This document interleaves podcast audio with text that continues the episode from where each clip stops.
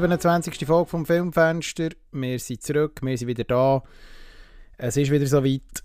Wir haben neuen Content für euch vorbereitet und sind heute ganz, ja, wie soll ich sagen, wir trinken fast im Regen und sind da zu zweit hinter unserem Mikrofon. Ich hoffe, es läuft dann nicht irgendwie bachweise durch das Fenster, wenn es so weiter regnet, zumindest im Dezember.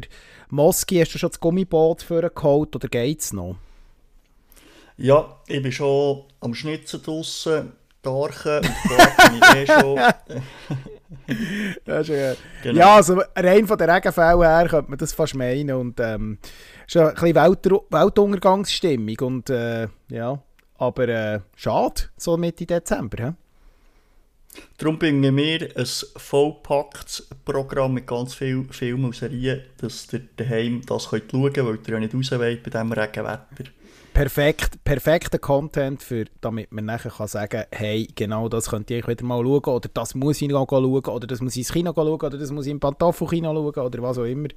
Wir haben ganz viel, was wir heute auch anbieten können. Es ist nicht nur Neues drunter, sogar der Mosk hat noch zwei, drei Sachen nachgeholt, die ein bisschen zurücklegen. Da wird er heute noch etwas dazu sagen. Können wir auch noch darüber diskutieren.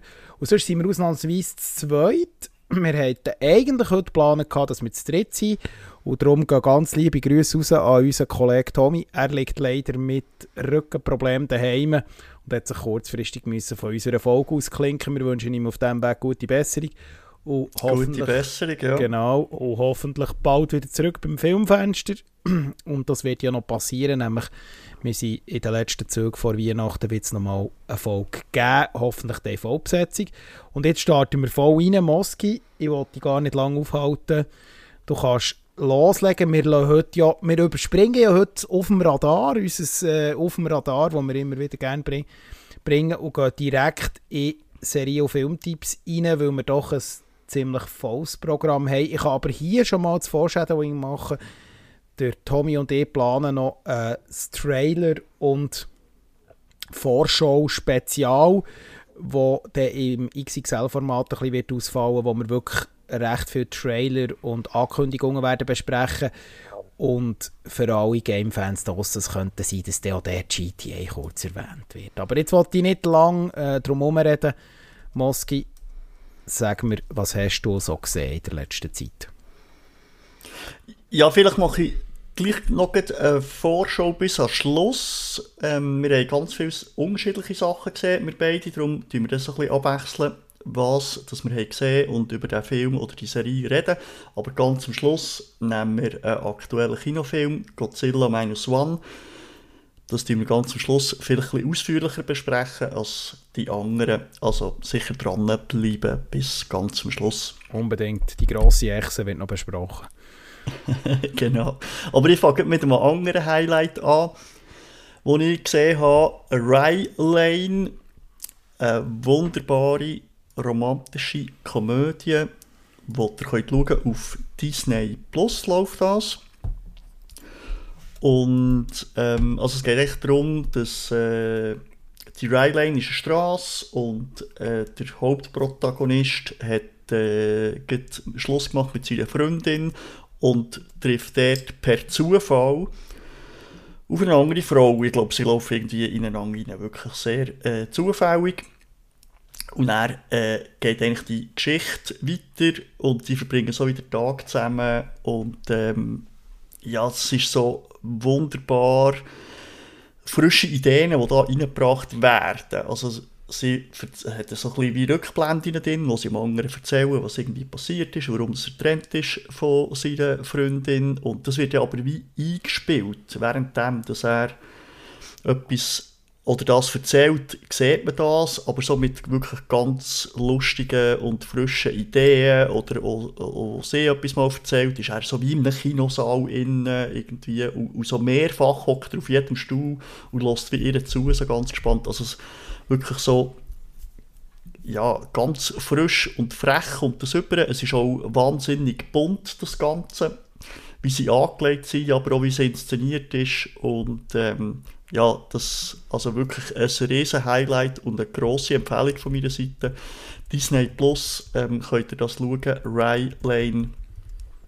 ähm, von Süd-London, wo das ähm, spielt, wo eben die Straße ist. Und äh, ja, schaut rein, das Fakt. Ja, das klingt doch gut. Ich bin ja gar nicht, äh, bin eigentlich noch zu für äh, gute Romcoms.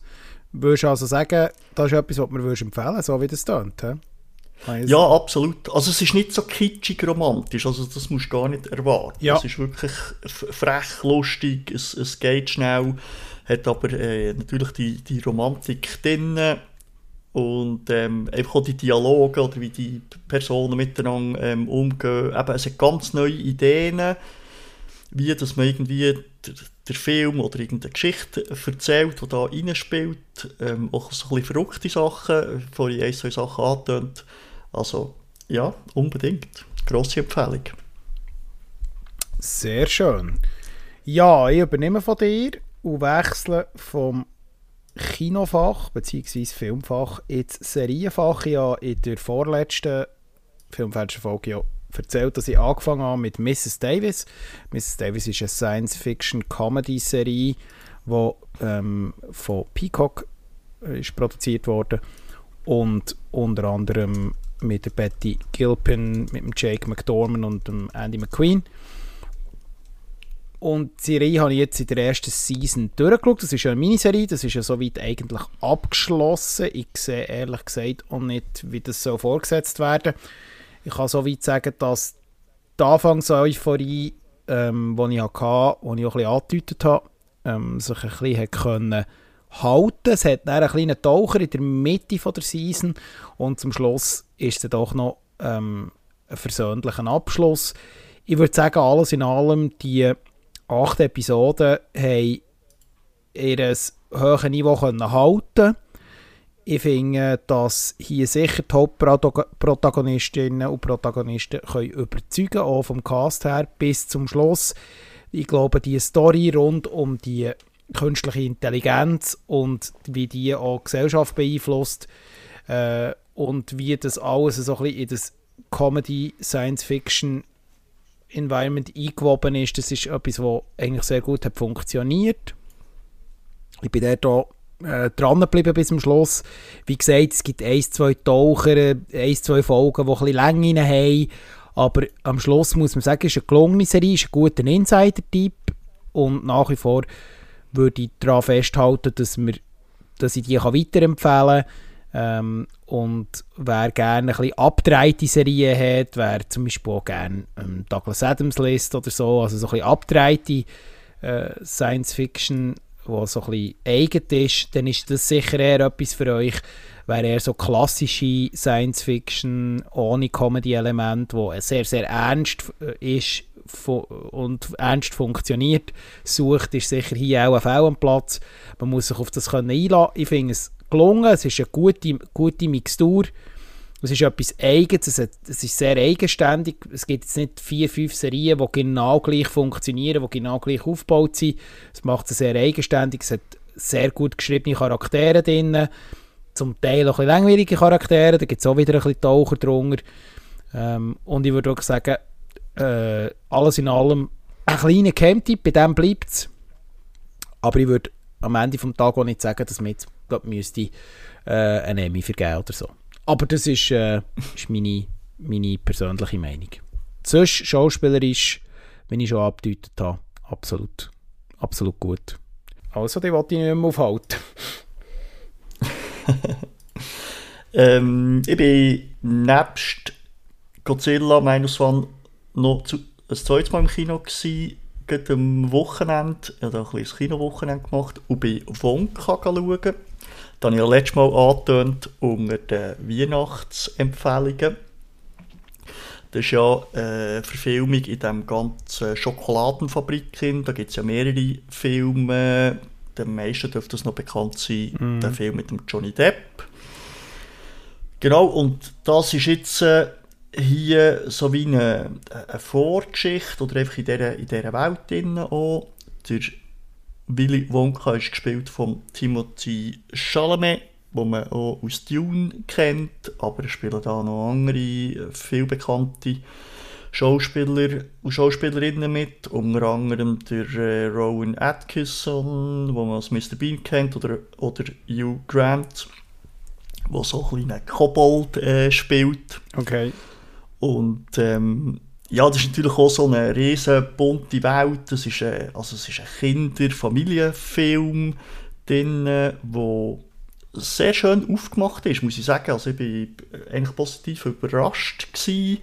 Es hat so ja, eben die, die, die Schokoladenwelt äh, mit eben sehr bunt, mit ähm, vielen äh, so nicht, nicht, also es ist ja alles farbige Schocke, mhm. oder Schocke aus Blumen, Schocke Bäume, ähm, Schocke Wolken und ähm, er ist auch wie ein Zauberer, also es ist sehr so, so verzauberte Welt, aber so, so auf eine herzliche Art. Und auch nicht übertrieben, es hat so die gute Mischung, wo so ein bisschen etwas darf leiden, mhm. also sie können auch so ein bisschen, so ein bisschen fliegen oder schweben mhm. äh, drin und ähm, ja, es hat es passt gut zu dieser Weihnachtszeit und ähm, so die ganze Stimmung. Ähm, und was sicher noch äh, etwas ist, was nicht ganz allen vielleicht gefällt, das ist mehr ein Musical. Also es hat ähm, sehr viele so Musical-Aspekte drin, wo sie wirklich singen und, und tanzen dazu. Und das hat mir ein bisschen weniger gefallen, aber eigentlich auch aus einem Grund, weil ich auf Deutsch gesehen habe ich weiß nicht, wie es auf Englisch ist. Und ähm, jetzt der Part, wo eigentlich gesungen wird vom Willy Wonka, das hat irgendwie nicht so gepasst. Also irgendwie hat man die, die Stimme oder die Tonlage oder zum Teil auch die Übersetzung wahrscheinlich, die da nicht ganz okay. äh, äh, hat reingespielt. Das, das hat mich manchmal so ein bisschen rausgerissen. Aber sonst alles in allem wirklich ein, ein, ein schöner, zauberhafter und so herzlicher herzlichen Film. Wie ist das? Hast du Vielleicht, die ganze ja. Geschichte rund um Charlie and the Chocolate Factory und so, äh, ist das bei dir nach gewesen? Ist, dir, ist das das Märchen und so, die Erzählung, ist die dir auch immer schon länger bekannt gewesen? Weil ich habe so das Gefühl, so, bei uns in Europa ist das nicht so ein Ding. Kann das sein? Also, immer die Wahrnehmung, aber vielleicht bin ich da völlig vorbei. Also ich kenne noch ähm, Version mit dem Johnny Depp, ähm, eine Verfilmung. Also es hat ja, die Story hat ja eine recht grosse Filmhistorie. Mhm. Ist nicht der erste Film in diesem äh, Setting oder in dieser Story, die man da umsetzt. Jetzt ist es ja eine Art des Prequel, oder der junge Willy Wonka, der ja da gezeigt wird, gespielt genau, von ja. Timothy Chalamet. So viel habe ich mitbekommen, habe ich ja selber noch nicht gesehen. Ähm, Kritiken sind so ein bisschen verhalten und was oft kritisiert worden ist, ist jetzt vom Neuen dass er sehr kitschig sei und so aufdringlich kitschig. Wie hast du das empfunden? Also es hat mich, das ist ja so, aber es hat mich überhaupt nicht gestört, weil okay. das ist genau das, was ich erwartet habe, oder? Also wenn du irgendwie das Filmplakat anschaust okay. und, und so ein bisschen die Welt und, und auch die, also ich habe die vorderen Filme nicht gesehen, oder mhm. Johnny Depp, aber Bilder gesehen oder so Sequenzen mhm. daraus und es war schon dort sehr bunt und farbig und, und so. Gewesen, oder? Also, es ist, also für mich hat es alles in allem ist die Stimmung. Also, mhm. oder? Und, äh, und darum hat mich das überhaupt nicht gestört. Aber es hat so, also ich bin ja mit der Tochter schauen und sie hat die anderen Filme oder auch einen gesehen und sie hat gesagt, es hat so ein bisschen Sachen drin, die auch nicht stimmt. Also irgendwie mit den Eltern gibt es irgendwie Sachen, die in der sie die Story ein bisschen in diesem Film. Genau, ja, genau. So, so. Ja. Aber irgendwie, also man muss die anderen Filme auch nicht gesehen haben, dass man rauskommt oder so. Und ich glaube, da darf man einfach so als eigenen, eigenständigen Film anschauen. Mm. Also es geht doch ein bisschen darum, dass der Willy Wonka kommt eben in die Stadt rein, wo so ein bisschen unbenannt äh, ist, ich weiß nicht genau wo. Ja. Und ähm, wo dort eben das Schokoladengeschäft eröffnen und sagt so, ja, wir sollen seinen Träumen ähm, folgen und was er so von seiner Mutter mitbekommen. Mhm. Und dann, wie es so kommt, wird also dort hat es schon drei so Schokoladenhersteller und ähm, also es hat auch so ein bisschen Meta-Ebene, wo natürlich da das Kartell haben und oben dran sind und natürlich nicht wollen, dass da jemand Neues äh, kommt und ähm, ihm natürlich da äh, Steine in den Weg legen und ich tue jetzt da nicht spoilern, aber es ja, wird ihm da nicht einfach äh, dass er einfach da herkommen und das Geschäft eröffnen. Und dann geht da die Geschichte vorwärts und, die hat einen guten Plot und ähm, eben die Figuren sind lustig, eben oder Mr. Bean, der da so einen Priester äh, spielt, ist äh, wiederum köstlich und auch der Hugh Grant, eben spielt so einen Kobold, irgendwie mit grünen Haaren und orangigem Kopf und äh, tanzt und singt, äh, so eine Lumpa Lumpa ist irgendwie, das ist so ein, ein kleines Volk eben und also wirklich ja, guter, guter Familienfilm. Läuft im Kino immer noch. Äh, könnt gut schauen. So, jetzt muss ich auch ein bisschen, jetzt muss ich auch ein bisschen äh, die gute Stimmung bremsen, weil ich ja wieder mal mich mit dem Genre Action befasst, Action-Agenten-Thriller und haben mir ähm, noch die Netflix-Eigenproduktion Heart of Stone nachgeholt. Die ist schon ein bisschen länger aufgeschaut, ist schon dieses Jahr erschienen ähm, ist, handelt sich um einen Agenten-Action-Film, der ganz klar angelehnt ist an berühmte Reihen wie Bond, Jason Bourne, äh, Mission Impossible etc. Da nimmt er sich nichts. Das willst du jetzt wirklich alles nennen? Die Nein, aber eben im Moment, Moment. Ich sage nur, wo er sich belehnt, ob er das Niveau erreicht, ist wieder ah. ganz etwas anderes. Zu meiner Verteidigung. Äh, und ich habe gedacht, ja komm, nachdem ich mit, äh, ja, wenn wir an Red Notice denken und The Grey Man, das sind zwei vergleichbare Produktionen, unter anderem Red Notice, wo man mit grossen Schauspielern aufgefahren ist, vermeintlich grossen Schauspieler, Dwayne The Rock Johnson und ähm, unter anderem und äh, bei The Grey Man unter anderem mit dem Ryan Gosling äh, beide Filme waren ja schon mal ein Thema beim Filmfenster, da gehe ich nicht weiter darauf ein. Aber der Film reiht, reiht sich eigentlich wirklich von der Qualität her in diese Filme ein. Netflix bekommt es nicht her, egal wie gross sie nehmen, egal welche Regiearbeit, egal welches Drehbuch, sie bekommen es nicht her, einfach wirklich eigenständige, gute Actionfilme, Action-Thriller zu produzieren. Die sind meistens nachher äh, foreign eingekauft irgendwo. Ähm, und das sind sie gut. Da gibt es durchaus auch auf Netflix als Streamingdienst Empfehlungen. Das können wir dann vielleicht mal nachliefern, ist jetzt wirklich ein Thema.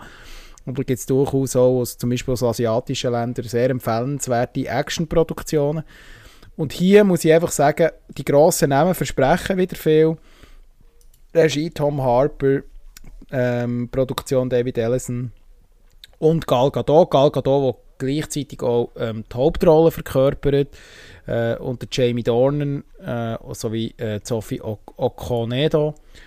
Ähm, ja, was soll ich viel darüber verlieren? Um was geht es? Es ist eine klassische ähm, Agenten, äh, Agentenfilmhandlung, wo es schlussendlich darum geht, ein, äh, äh, ein, ja, ein grosses Geheimnis aufzudecken, eine Welt Verschwörung aufzudecken, wo ähm, äh, unter anderem der Codename Heart heisst, darum heisst er auch Heart of Stone. Und es gibt eine Jagd, eine typische, genre-typische Jagd durch verschiedene Länder, verschiedene Locations. Äh, die Leute tun sich gegeneinander ausspielen. Und ja, man tut da wirklich alle Klischees bedienen, die man aus diesen genannten Produktionen eigentlich schon in besserer Qualität kennt. Und das ist eben auch der springende Punkt. Man muss hier auch sagen, Gal Gadot, die ich grundsätzlich eigentlich für eine gute Schauspielerin halte, die sicher ein unglaubliches Talent hat, in den letzten Jahren leider manchmal ein nicht so ein gutes Händchen für die Rollen hatte, finde ich. Sie könnte, glaube ich, mehr als das, was sie in diesen Blockbuster-Produktionen zeigen ähm, Und ich hoffe, das wird sich dann nochmal ändern. Und ich muss einfach sagen, ja, es ist einfach ein weiterer Netflix-Action-Agenten-Filmversuch und das bleibt beim Versuch und am Ende des Tages kann ich Ihnen nicht empfehlen. Äh, er ist in der Qualität, wie gesagt, etwa einzureihen zwischen Red Notice und ähm, The Grey Man und hat etwa auch die gleichen Probleme. Er hat Handlungslücken, er hat Logiklücken. Ähm, die Schauspieler sind auf einem zum Teil wirklich sehr, sehr sinuskurvigen Niveau. Äh, die Spezialeffekte sind zum Teil grauslig, man kann es fast nicht anders sagen. Man muss ihn hier zugute haben, dass in verschiedenen Ländern gedreht worden ist, in London, in Reykjavik und auch noch an anderen Locations, unter anderem, also trotzdem sind die Sachen, die nachher wieder im Volume oder im Green entstanden sind, sind einfach wieder dermaßen schlecht. Wir haben wieder das typische Netflix Color Grading, also das, ich weiß nicht, ob dir das schon mal aufgefallen ist, ähm, die Netflix-Eigenproduktionen äh, im Action-Bereich, die haben alle immer so ein bisschen den gleichen Look. Es sieht alles so gleich aus. Ich weiß nicht, ob dir das schon mal aufgefallen ist, wenn du Netflix-Exclusives geschaut hast. Weißt du, was ich meine? Mm, jetzt, ja, nicht ganz genau. Also es ist so, es ist so, es ist so, so die Farbe, die Farbnuancen mhm. und, und auch das, eben das Color Grading, also die Kolorierung der Bilder ist immer so ein bisschen gleich. Alle, die Filme wirken wie, als wären sie aus dem mhm. gleichen Franchise, aber es sind eigenständige Filme. Sie sehen einfach auch von der Art und Weise her, auch wie sie produziert sind, ähm, sehr ähnlich aus, wie ein äh, ähnliches Pacing, ähnlicher Drive. Ähm, sie, sie funktionieren auch zum Teil gleich. Sie haben auch so komische Humorparts drin, mal mehr, mal weniger.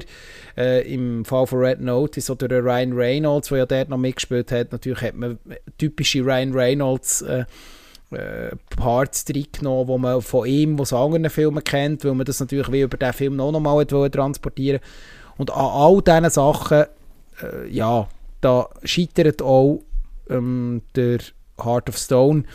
Übrigens noch eine Erwähnung am Rand, oder Matthias Schweighöfer, deutscher Schauspieler, hat dort als äh, Herzbube noch äh, eine Rolle, eine weitere Rolle, wieder mal in Hollywood. Ja, er muss jetzt auch ein bisschen aufpassen, jetzt, wo er ein paar Hollywood-Rollen hat, ähm, auch bei Netflix unter anderem, dass er sich äh, dort auch nicht zu fest für die falschen Rollen entscheidet und der wirklich auch mal in einem Film kann mitspielen kann, wo, wo komplett kann überzeugen kann. Alles in allem kann ich Ihnen nicht weiterempfehlen. Okay. Aber es ist ja schon ein bisschen das Netflix-Rezept, oder, wo halt eben nicht so funktioniert, weil es dann eben so einen kleinen Einheitsbrei gibt, oder, weil also die haben ja ganz klar ihr Konzept, ihre, ihre Vorgaben, wie ja. du jetzt so gesagt hast, oder, und wo sich eben durchzieht bis in, in die Farbgebung vom, vom Film und ja. Ja, Netflix hat einfach eine, eine unglaubliche hat auch ein starkes Playbook, das ist ein, ein Öffnungsgeheimnis, der Produzenten wird auch sehr viel vorgegeben. Ähm, man hat näher ab dem, wo alles freigegeben ist, hat man relativ viele Freiheiten, aber das ist eben erst zu einem gewissen Zeitpunkt äh, der Fall. Und was man eben so gehört nachher von Produktion, ist das zum Teil äh, sehr, sehr einschneidend und sehr, sehr fordernd. Ähm, ja, es ist, äh, äh beim Cast wird stark drin beim Dreibuch äh, ja, schließlich wollte man ja, ich meine, ja, die grossen Netflix-Produktionen, die haben zum Teil 150, 200 Millionen gekostet. Das unter anderem auch die Filme, die ich vorher genannt habe, die sind alle in diesem Range drin. Und dann muss ich einfach sagen, für das, für das ist einfach Geld zum Fenster ausgeworfen, grösstenteils. Also, also äh, mit Abstand der schlechteste aus diesen genannten Filmen ist Red Notice. Also dort ist wirklich auch nur die Tasche der Schauspielerinnen und Schauspieler gefüllt worden und alles andere hat also mhm. wirklich äh, nicht mehr funktioniert. Und hier ist es ein bisschen mehr, aber schlussendlich, du schaust lieber die Originalfilme von dort, wo er inspiriert ist, dort hast du die höhere Qualität, du hast viel mehr Substanz, du hast bessere schauspielerische Leistungen, du hast bessere Drei oder spannendere Drei insbesondere. Ähm, du hast äh, ein besseres Pacing, du hast äh, ein besseres Erlebnis, Filmerlebnis, als wenn du so einen Netflix-Abklatsch von diesen Filmen, die nur versucht, sich dort irgendwie einzuhängen, ähm, dann gehst du schauen. Also, ja, der Fall ist echt klar. Genau. Ich habe schon viel zu lange über den das, Red, äh, Red ja, Note, ja, sage ich ja, schon Red Notice, Heart of Stone geredet. Also, du musst jetzt sofort übernehmen. okay. Ich wollte nur noch anfügen, dass wir mit weniger Geld auch gute Filme kommen. Das beweisen wir heute noch. Wir, das beweisen wir heute noch. genau, kommen wir noch dazu. Also, dann wechsle ich schnell über und gehe zu A Hunting in Venice. Der ist auch dieses Jahr rausgekommen im, im Kino. Ist jetzt aber auf Disney Plus im Streaming drin, darum habe ich ihn geschaut. Das ist der dritte Film aus der ja, Trilogie, kann man sagen. Ähm, und zwar sind das alles äh, Bücher von der Agatha Christie. Äh, der eine war, der erste war Mord im Orient Express und der zweite Tod auf dem Nil. Die habe ich beide im Fall nicht gesehen. Schau sie nicht. Jetzt, äh, schau, schau, schau die alten. Schau bitte die Haut. Äh, aber ja, sorry, genau. ich habe die unterbrochen, ich werde noch etwas, kann noch etwas dazu sagen. Ja, das ist doch gut. Und nachher, jetzt, das ist jetzt der dritte Film mit dem Detektiv da, der Hercule Poirot. Und das ist aber nur so auf einer, also nicht genau die identischste Geschichte, sondern es ist angelehnt auch an Agatha Christie Roman, nämlich Halloween Party. Und ähm, ist aber ein bisschen abgewandelt anscheinend. Aber mhm. ich habe natürlich das Buch ähm, habe ich nicht gelesen. Auf jeden Fall ist der Hercule Poirot, der ist eigentlich wie pensioniert, im Ruhestand und in Venedig. Und dann wird er aber äh, dazugeholt, weil anscheinend so ein Palazzo äh, verflucht ist und dort Geister äh, sind. Und dann werden verschiedene Leute zu diesem Palazzo eingeladen, um das irgendwie zu zeigen. Und dann nimmt die Geschichte dort ihren Lauf. Und es ist also ein bisschen düster und es hat so Horror-Elemente, also, also so in Anführungszeichen, nach meinem ähm, Schocktober, den ich gemacht habe, würde ich das jetzt nicht mehr ganz in die Horrorschiene äh, reinsetzen, aber es hat so ein bisschen Element, Element äh, daraus. Also es sagt mhm. ja auch, es ist eben Halloween, ähm, genau. Und dann wird das dort, geht die Geschichte voran, mhm. du jetzt nicht äh, spoilern, ähm, ja, was, was dann auch dort in diesem Palazzo innen passiert, es wird, die ganze Geschichte spielt eigentlich immer nur in diesem in dem Haus ab. Genau. Aber ja, eben ja jetzt die anderen Filme nicht gesehen, aber ähm, ich, ich, denke, den kann man gut schauen. Ist sicher nicht jetzt ein Meisterwerk, aber er ist auch nicht irgendwie schlecht. Also mhm. es ist irgendwie ähm, ja, solider solide Film. Mhm. Da mit dem Kenneth Brannigan, wo ja das macht, also selber spielt, aber auch Regie und Produktion. Und dort ist eben schon das Problem. aber da kann ich noch etwas dazu sagen. Ja, der sagt doch das gut. Gut, äh, ja, ich habe die beiden vorderen Filme gesehen, weil ich ein grosser Fan bin von den alten Verfilmungen. Also Mord im Orient Express damals noch ohne der leider verstorbene, aber grossartige Legende ohne der Sir Peter Ustinov. Und der Sir Peter Ustinov hat ja äh, in alter Tradition äh, die Agatha Christie-Verfilmungen äh, prägt, vor allem in den 70er Jahren. Und da ist vor allem herauszuheben ähm, äh, Death on the Nile und äh, Murder Under the Sun. Das sind beides ähm, Verfilmungen, die von der Agatha Christie sind. Das ist genau das gleiche Prinzip.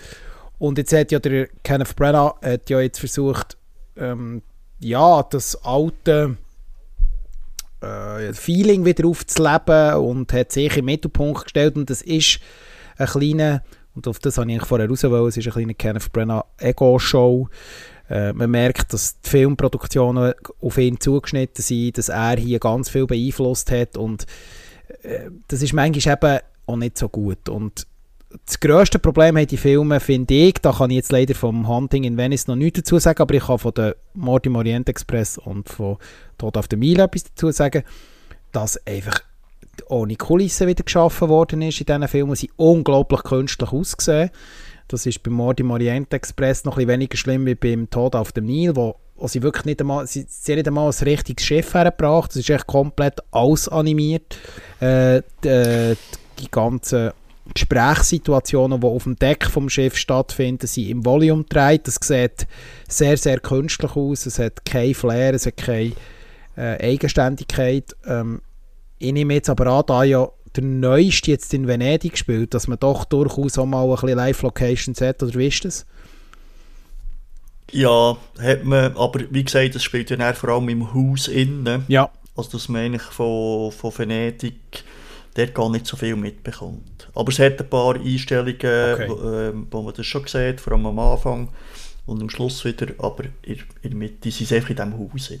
Nein, ich werde wirklich auch, also wenn wir jüngere Zuhörerinnen und Zuhörer haben, die jetzt die neu mit diesen Agatha Christie-Verfilmungen sind eingestiegen, weil sie halt einfach die Älteren vielleicht nicht kennen, wirklich die Alten ans Herz legen ähm, insbesondere die mit dem Sir Peter Ustinov, die sind sehr gut gealtert, ja, die sogar auf DVD. Ähm, die kann man meines Wissens mieten auf gängigen Streaming-Plattformen oder ähm, ich weiß gar nicht, wo man es allenfalls direkt könnte streamen im Nabo, das müsste ich jetzt recherchieren, aber die werden sicher nicht, mehr, nicht mal allzu viel kosten und äh, die kann ich wirklich sehr, sehr empfehlen. Sehr, sehr empfehlen. Ich weiß nicht, ob du die alten mal hast gesehen, aber äh, wenn nicht, hol sie mal nach. Es sind übrigens sehr gute Weihnachtsfilme, es passt sehr gut in die Zeit, muss ich jetzt sagen. Ja, also ja. Gut, ich habe ja so viel auf der Watchlist, das ist das manchmal äh, ein bisschen schwierig. Ich aber weiß, ja. aber einfach weil es gerade in die Jahreszeit passt, also vor allem Murder Under the Sun und ähm, Death on the Nile, äh, die alten zwei mit dem Sir Peter Ustinov, ähm, die sind wirklich sehr, sehr, sehr empfehlenswert. Ja.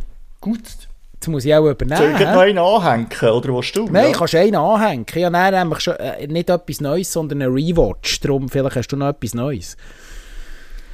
Ja, genau. Anatomie of a Fall oder auf Französisch Anatomie d'une Chute. Das hast du jetzt wunderschön gesagt. Gell? Ähm, aber es, es, wird eben auch sehr viel ähm, Französisch äh, geredet. Also es ist schon eine, ist eine französische, französische Produktion. Ja. Französische Produktion, genau. Also, und es wird alles durcheinander geredet in diesem äh, Film, aber zu dem komme ich eigentlich noch gut. Und ähm, also es geht eigentlich darum, es ist eine Familie, die sind in ihrem Winterhaus, und zwar also ähm, die beiden Eltern und das Kind, das blind ist und auf jeden Fall, plötzlich ist der Mann liegt tot im Schnee und man weiß nicht genau, was passiert ist. Ähm, und es gibt wie drei Szenarien. Entweder äh, er hat sich ähm, selber umgebracht oder er ist, es war ein Unfall, gewesen, er ist nämlich das Haus am Umbauen und ist dort ähm, wie drüber rausgefallen, weil er am, am Dach innen äh, ausbauen war. Oder eben die Frau hat ihn umgebracht. Mhm. Und ähm, das Ganze spielt eigentlich in Frankreich, aber die Frau ähm, redet ähm, Englisch und also ist englisch sprechend. Und der Sohn hat eben ja, wie nichts äh, gesehen. Er ist eh noch mit dem Hund spazieren, so wie ein, wie ein blinder Hund. Und ist eben wieder, kommt zurück und findet dann der, der Vater. Und aus dem heraus gibt es eigentlich wie einen Gerichtsfall. Also die Frau wird dann angeklagt, das ist auch nicht ein, ein grosser Spoiler. Und dann ähm, ist viel eigentlich in dem, im Gerichtssaal, wo das äh, stattfindet. Und dort wird so wie das Ganze aufgerollt.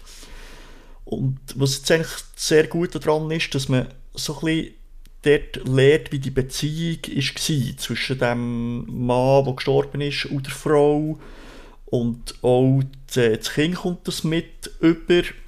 Mhm. Wo, wo, wo, ja, wo, wo die Kinder ja immer, nicht immer alles mitbekommen, wie, wie die Eltern jetzt miteinander äh, auskommen, ob sie Krach haben oder nicht, weil das ja manchmal erst am Abend stattfindet, wenn das Kind schläft. Und das wird ja dort alles so ein bisschen wie aufgerollt. Mhm. Und gleichzeitig ist eben die Sprachbarriere da, weil eben die Frau eigentlich Englisch redet, aber es ist Frankreich. Und das wird dann auch immer durcheinander. Also sie sagt dann auch, ich möchte gerne Englisch reden, dass ich mich besser artikulieren kann und das natürlich auch besser ausführen kann. Und das Gericht redet aber die ganze Zeit Französisch und das kommt da immer so ein bisschen hin und her. Mhm.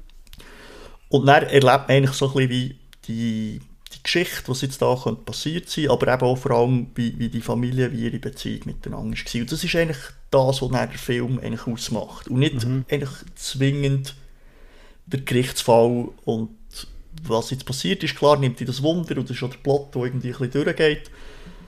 Und ich verrate jetzt natürlich nicht, ähm, äh, wie es ausgeht. Das ist doch sicher dort, richtig so. Genau, aber so ein bisschen, was dort zwischen, zwischendrin stattfindet. Und ähm, für, für das ist es also wirklich sehr gut. Und ein grosses Lob eigentlich auch an die, äh, Sandra Hüller, die Schauspielerin, die eben die Frau verkörpert. Ähm, das ist eine deutsche mhm. Schauspielerin und die ist jetzt auch Gestern sind ja die Nominationen rausgekommen für einen Golden Globe. Mhm. Und der Film ist nominiert und gleichzeitig ist auch sie nominiert als beste Hauptdarstellerin.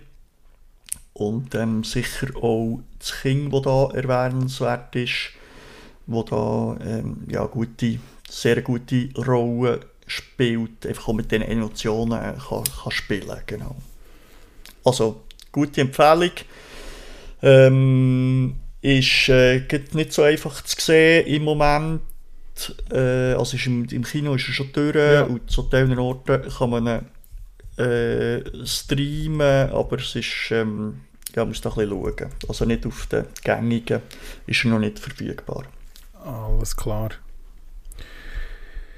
Ja. Aber sicher, äh, ja, sicher ein Highlight äh, in, in diesem Jahr. Jetzt für mich muss ich sagen, es hat so ein bisschen Kritiker sind da sind sehr wohlwollend. Für mich hat es manchmal so ein bisschen anstrengende Sachen drin. Okay. genau, oder die, auch weil, weil sie viel reden und die Sprachwechsel, die da immer hin und her gehen, von Englisch und Französisch, mhm. ist das nicht, ähm, ja, ist das manchmal so ein bisschen anstrengend, das, äh, das zu schauen. So, aber gleich Empfehlung und eben Schauspieler ist eigentlich wirklich auch top, was da geboten wird.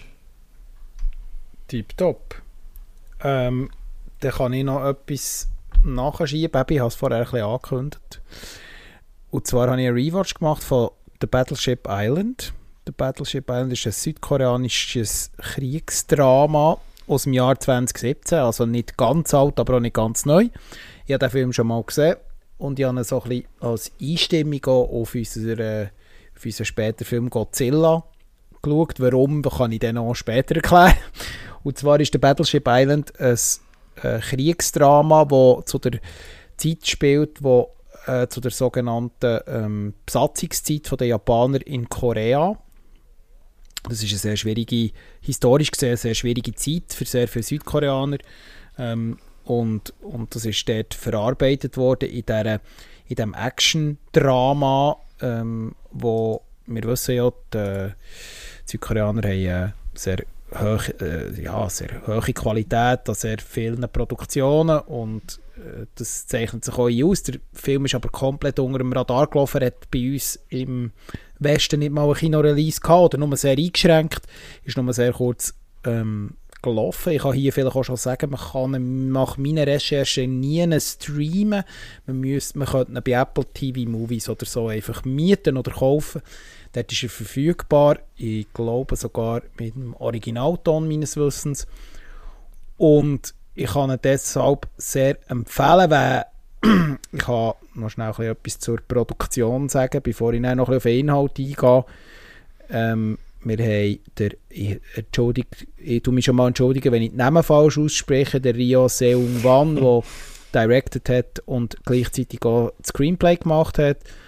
Wir haben ähm, in der Hauptrolle der äh, Wang Yumin, Soi Sup, Song Yong Ki und Lee Jung Hyun, ähm, südkoreanische äh, Schauspielerinnen und Schauspieler, die sehr zum Teil auch schon namhafte Preise im eigenen Land abgeräumt haben, unter anderem bei den Soul Awards, bei den Sitges Film Festival und bei, bei den Bildfilm Awards äh, hat ein paar aus dem Cast bereits können Preise gewinnen und äh, zum Teil sind auch noch mehr aus dem Cast nominiert für diverse Preise. Also es ist definitiv für südkoreanische Verhältnisse eine hoch dekorierte Produktion gewesen, hat wenn man jetzt ein bisschen aufs Budget schaut, rund 21 Millionen Dollar gekostet und hat am Boxoffice etwa das Doppelte eingespielt. Also nicht, äh, nicht, nicht eine riesige Geschichte, aber natürlich gleich eine gewisse Wahrnehmung.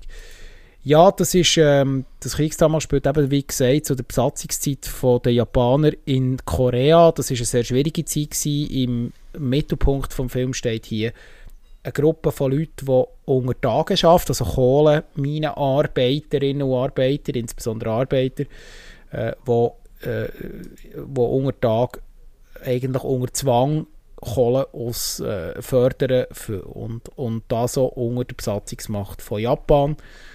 Und, die Gruppe, und der Film begleitet eine Gruppe von Leuten, die einen Ausbruch versucht aus einem Gefängnis, also dieser Kohlentag, gleichzeitig mit dieser Kohlentagmine ist schon äh, ein Gefängnis angeschlossen und äh, die Gruppe versucht dort zu flüchten, währenddessen es auch noch zu einem Angriff kommt.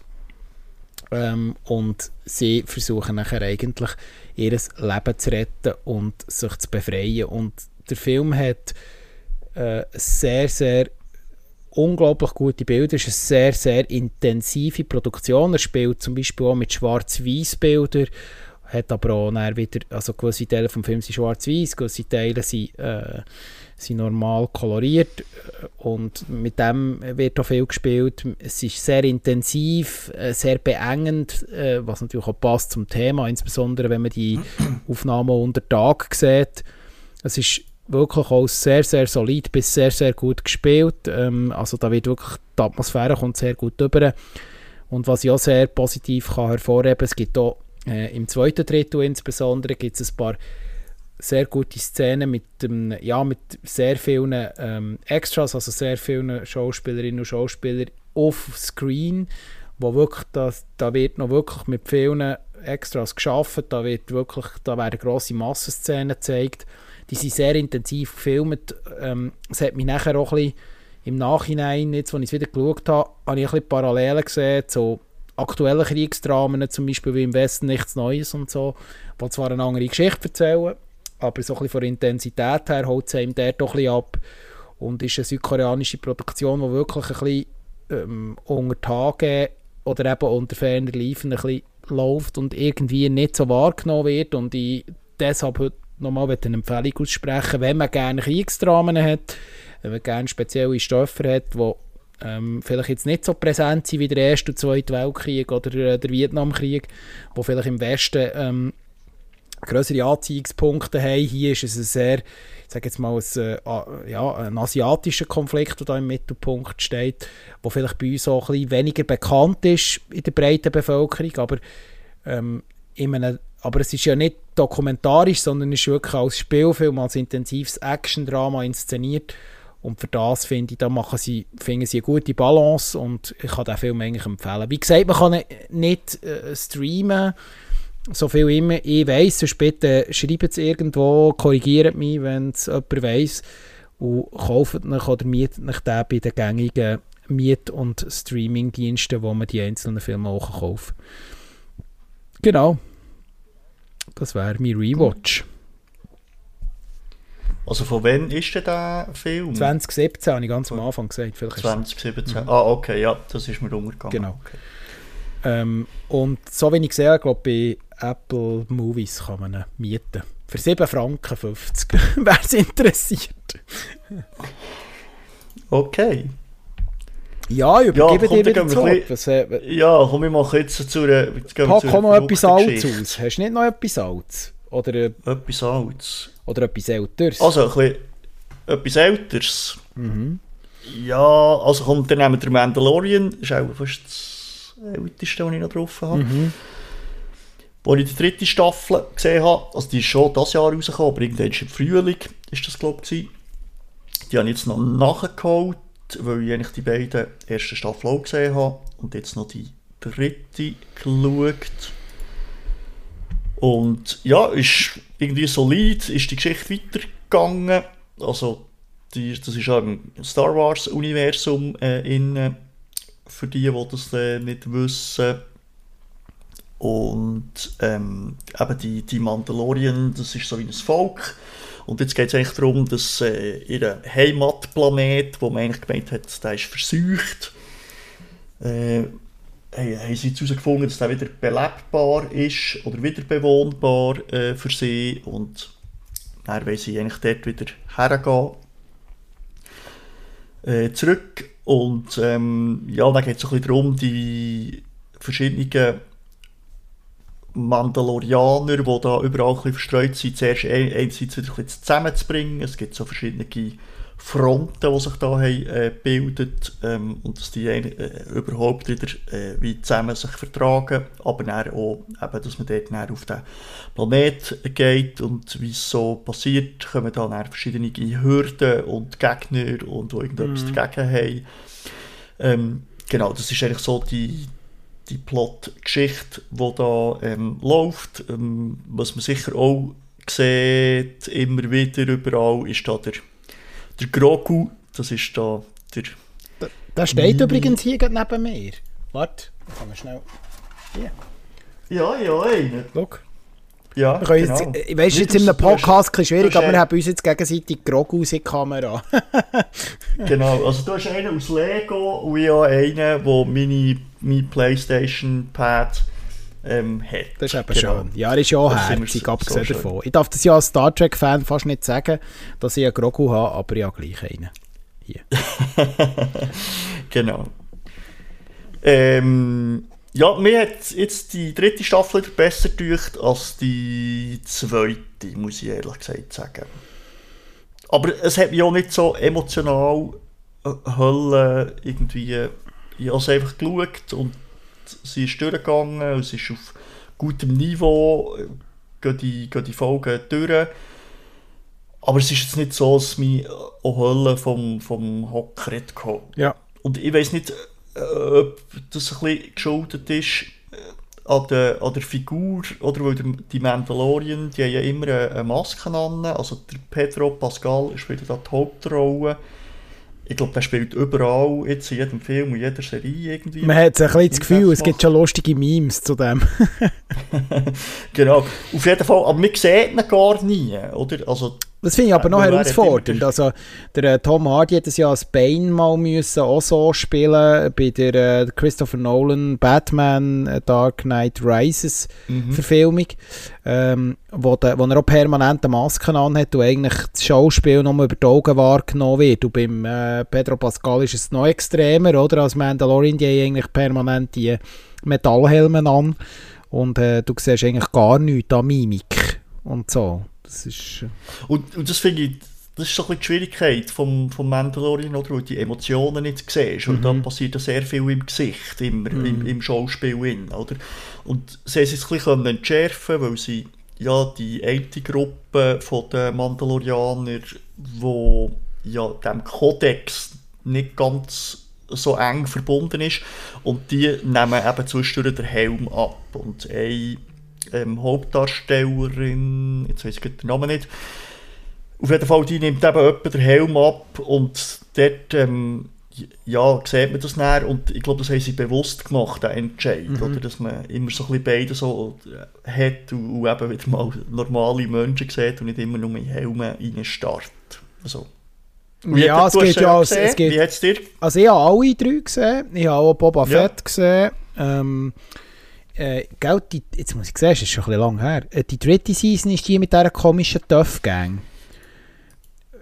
Gell? Mm, mm, nein. Ah, dann ist es Boba Fett. Ja, das ist glaube ich Boba Fett in dem Fall. Das ist eine Katastrophe. Es gibt äh, eine Folge, die ist ganz schlimm. Aber äh, ich finde, im Star Wars-Universum, wo in den letzten Jahren bei den Filmen, aber auch in der Serienwelt wirklich ein paar Taucher hatte, ähm, wirklich ein paar massivste Taucher, finde ich. Also, äh, ich weiss, äh, da kann man sich darüber streiten, aber äh, der Tiefpunkt war ein Ding, Obi-Wan äh, Kenobi, die letzte Serie mit dem Ewan McGregor. Mhm. Absolute Katastrophe. Ich finde, Mandalorian kann eigentlich immer noch die gute hohe Qualität halten, wo bis jetzt jede Season ein bisschen hat auszeichnet, wo von Anfang an auch ein bisschen der Hype hat ausgelöst. Und ich habe ja das Star Wars Universum immer so ein bisschen mitgenommen. Ich bin einigermaßen in der grossen Lore drin, bin aber nicht bis ins hinterste Detail.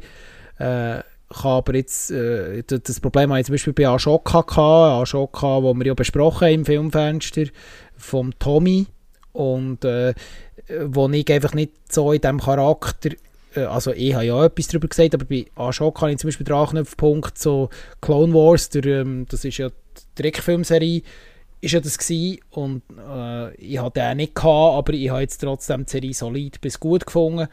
Ähm, und hier ist es so, dass Mandalorian noch in der dritten Season für mich eigentlich das Pacing, das Pacing gut können halten, das Niveau können halten, aber ich denke, ja, die Geschichte ist jetzt ausverzählt und ähm, sie haben ja genug Millionen gemacht mit äh, unter anderem den herzigen Grogu-Artikel. Und, äh, mm, also sie ist eben noch nicht ausverzählt, gell? Ich weiß, also ich weiß, ich weiß, dass, ja. sie, ich weiss, dass also es weitergeht. Jetzt... Das weiß ich. Ich meine, für mich persönlich, das habe ich vielleicht zu wenig deutlich übergebracht, für mich ist okay, so ein bisschen die Mandalorian-Welt so ein bisschen ausverzählt. Mhm. Ich, ja, für mich auch. Ja. Ich hätte eigentlich gerne jetzt mal wieder etwas Neues. Ich weiss, das mhm. Star Wars Franchise wird immer noch ausgeschlachtet, in allen möglichen Variationen, Ashoka und so weiter, was wir alles hatten. Aber also dort ja. ist ja eben ähm, so wie ein Abschlussfilm noch geplant, oder die Idee besteht auch, dass es von Ashoka und Mandalorian einen Film gibt, der so wie der Abschluss von beiden Serien mhm. soll darstellen aber auch jetzt bei Mandalorian ist schon noch nicht ganz klar, ob es jetzt, also wir wollten eigentlich eine vierte Staffel machen, aber die ist schon dem ganzen Streik äh, da ein bisschen ähm, ja, zum Opfer geworden mhm. und darum ist jetzt noch nicht ganz klar, wie es weitergeht. Gut, ja, gehen wir weiter? Ja, wir gehen weiter. Oder, ich glaube, wir haben noch ein paar Sachen. Und wir müssen uns ranhalten. Willst du, etwas, äh, ja. du zwei kurze anhängen? Kannst du zwei kurz abhandeln? Oder hast, hast du eher... Äh, ja, kann ich, kann ich schon noch. Du hast noch etwas mit, äh, äh mit Drachen und, und, und Höllen, hast du noch? Habe ich gehört. Genau. Wenn wir gerade beim Thema Rewatch ja. sind, oder? Das würde ein bisschen passen, weil so ein brandneu ist. Ja, aber es ist immerhin noch ein 2023er Film. Das stimmt. Ich habe aber nicht im Kino, genau, habe aber nicht im Kino gesehen. Der ist jetzt eben auch im Streaming äh, rausgekommen. Ich schaue jetzt, wo dass man den kann schauen kann. Und wir reden von Dungeons and Dragons. Ähm, Honor Among Thieves. Genau. Und den könnt ihr einerseits bei Sky im Streaming schauen, aber ihr könnt noch mieten bei Apple oder auch bei Blue TV. Und ja, das kommt ja aus dieser Brettspielwelt raus, wo ich auch ein bisschen drin bin. Das habe ich dir jetzt, grad, das habe ich dir jetzt gerade fragen. Nee. Bist du ein grosser Pen and Paper Fan, weil du bist ja der grosse Brettspielkönig, das darf man ja so sagen. Ähm, mhm. Und wie nah bist du beim Pen and Paper Universum Dungeons and Dragons, das ja uralt ist? Das ist ja aus den meines Wissens 60er, 70er Jahren ist das entstanden oder 80er Jahre oder was? Wie weit zurück geht? Ja, Vorlage, genau. Oder? Ja, ja, das ist ja. Jetzt ist, jetzt drei Jahrzehnte also, abklappert mit gefährlichem Halbwissen, aber es ist auch sehr alt. Also, äh, und ich hätte immer ja, wieder mal also Hypes erfahren bei Stranger Things ist ja das so, äh, steht ja das so im Zentrum. Sehr, ja, das also, ist bekannt, nicht vor Geschichte, ja. aber es kommt da immer wieder äh, vor, die äh, Dungeons Dragons. Ich spiele sogar selber ein bisschen. genau, aber ich eben nicht. Also ja. ich habe ein, zwei Mal ein bisschen mitgespielt, ähm, aber ich spiele das eigentlich nicht. Ich, ich habe schon äh, verschiedene Brettspiele natürlich. Und dort hat es ja so ein bisschen Elemente immer mhm. wieder drin. Äh, aus dieser, aus dieser Welt ähm, raus. Also, und, ähm, wie ist das? Ja? Wie hast du das Gefühl gehabt? Also, da du ja das Universum und somit nicht so ein grosser Kenner vom Universum bist, so habe ich das jetzt wahrgenommen.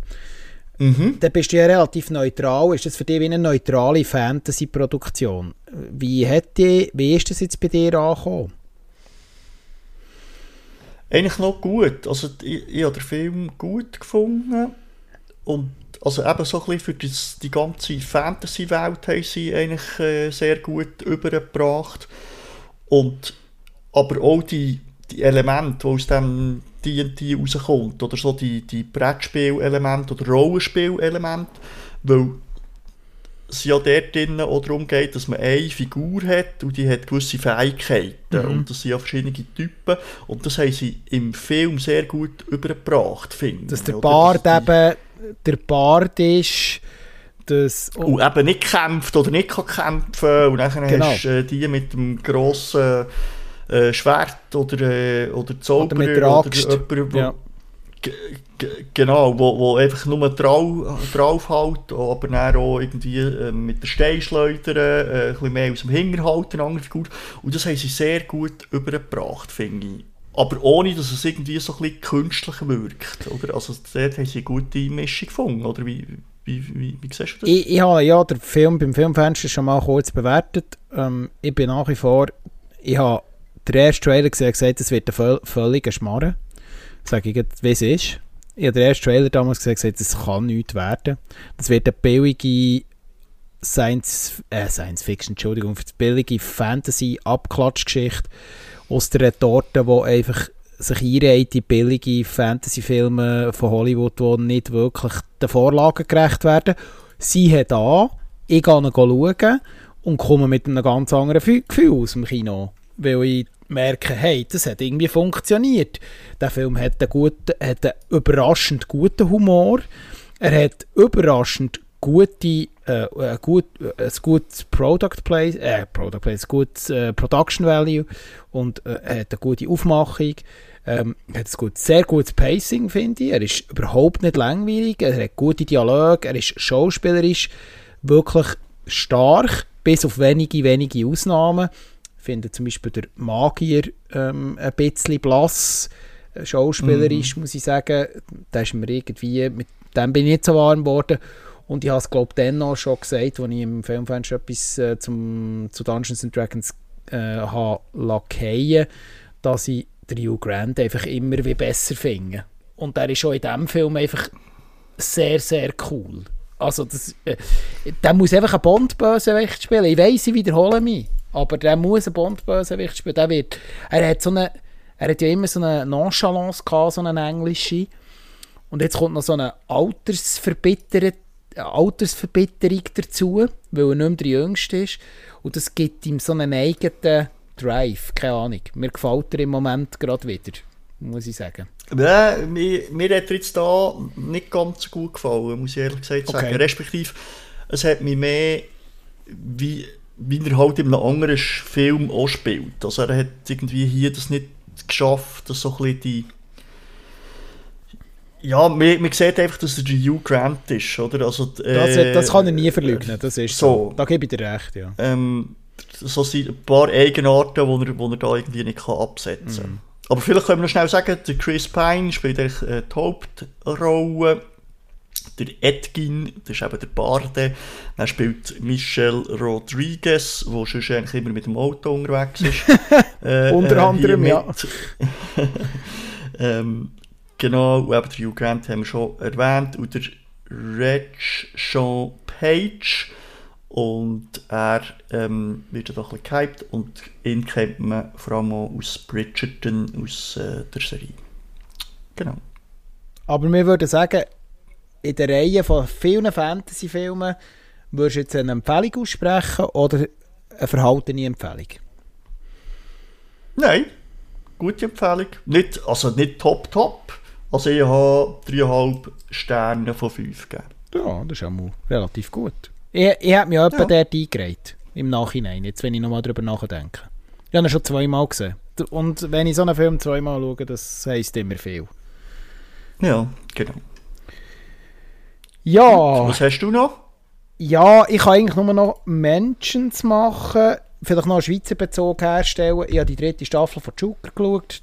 Ähm, ich habe ja erfahren, du, wo ja sonst irgendwie so bei Schweizer Content noch recht drin bist, habe ich wahrgenommen. Mhm. Bist aber nicht, schaust aber keinen Joker, habe ich erfahren. Ja, ich, ich habe bei der ersten Staffel ein, zwei Folgen geschaut und das hat mich überhaupt nicht gepackt. Ich, ich weiß nicht warum, es tut mir auch ein bisschen, ein bisschen leid. Ähm, ja, du, das ist, äh, das ist Geschmackssache. Also, es ist einfach so. Ich schaue, ja, ich also, schaue eigentlich ja. relativ wenig Schweizer Produktionen. Ähm, das muss ich wirklich auch ein bisschen gestehen. Äh, was ja manchmal ein bisschen schade ist. Man soll ja auch das inländische Film schaffen und Serien schaffen unterstützen. Aber ich, ich persönlich, ähm, äh, ja, ich, ich, habe natürlich noch ein einen persönlichen Bezug. Meine Gotte ist aus dem Wallis ähm, und die hat auch noch einen Bezug einen indirekten zu dieser Produktion, in dem Sinn, dass sie sehr viele äh, Locations kennt, wo das zum Teil ist gedreht wurde und äh, vor allem insbesondere in der ersten und zweiten Staffel und, ins, und dazu auch noch eine Person kennt, die mitspielt, der ist bekannt im Wallis und ja, die Walliser Elemente, die da ein bisschen zusammenkommen bei Joker, es ist so eine Krimi-Comedy, für die, die das wirklich irgendwie gar nicht kennen, wo so ein bisschen unter dem Radar produziert ist und auch, sage ich mal, jetzt äh, sehr so ein bisschen aus einer, aus einer wilden Produktion rauskommt, mit äh, Nachwuchsdarstellern, mit äh, Leuten, die wirklich mit Herzblut dahinter sind, und das muss man jetzt gut haben, ähm, wo, wo es nicht einfach war, überhaupt das Zeug auch ein einigermaßen zu finanzieren bekommen. Sie haben ja auch nach der ersten Season entsprechend einen kleinen Hype bekommen. Ähm, und jetzt ist eben die dritte Staffel rausgekommen, die bewegt sich jetzt auch ein bisschen aus dem Wallis raus, spielt unter anderem auch Bern, in der Stadt Bern. Ähm, Und äh, Fun Fact, ein paar Szenen sind aber in Zürich gedreht, Klammern wieder zu. äh, und ja, das ist, aber ja, das kennt man ja von Filmproduktionen. Aber grundsätzlich äh, hat mich Joker in der dritten Season immer noch können begeistern Der Humor trifft jetzt zum Beispiel bei mir immer noch einigermaßen den Geschmack. Jetzt bin ich aber auch so ein bisschen, um ein bisschen Parallelen zum Mandalorian zu schlagen, es ist jetzt gut. Also ich hätte jetzt gesagt, mit der dritten Season, jetzt könnt ihr das Buch zutun, jetzt können wir wieder mal etwas anderes Cooles irgendwie aus dem Wallis mal zeigen.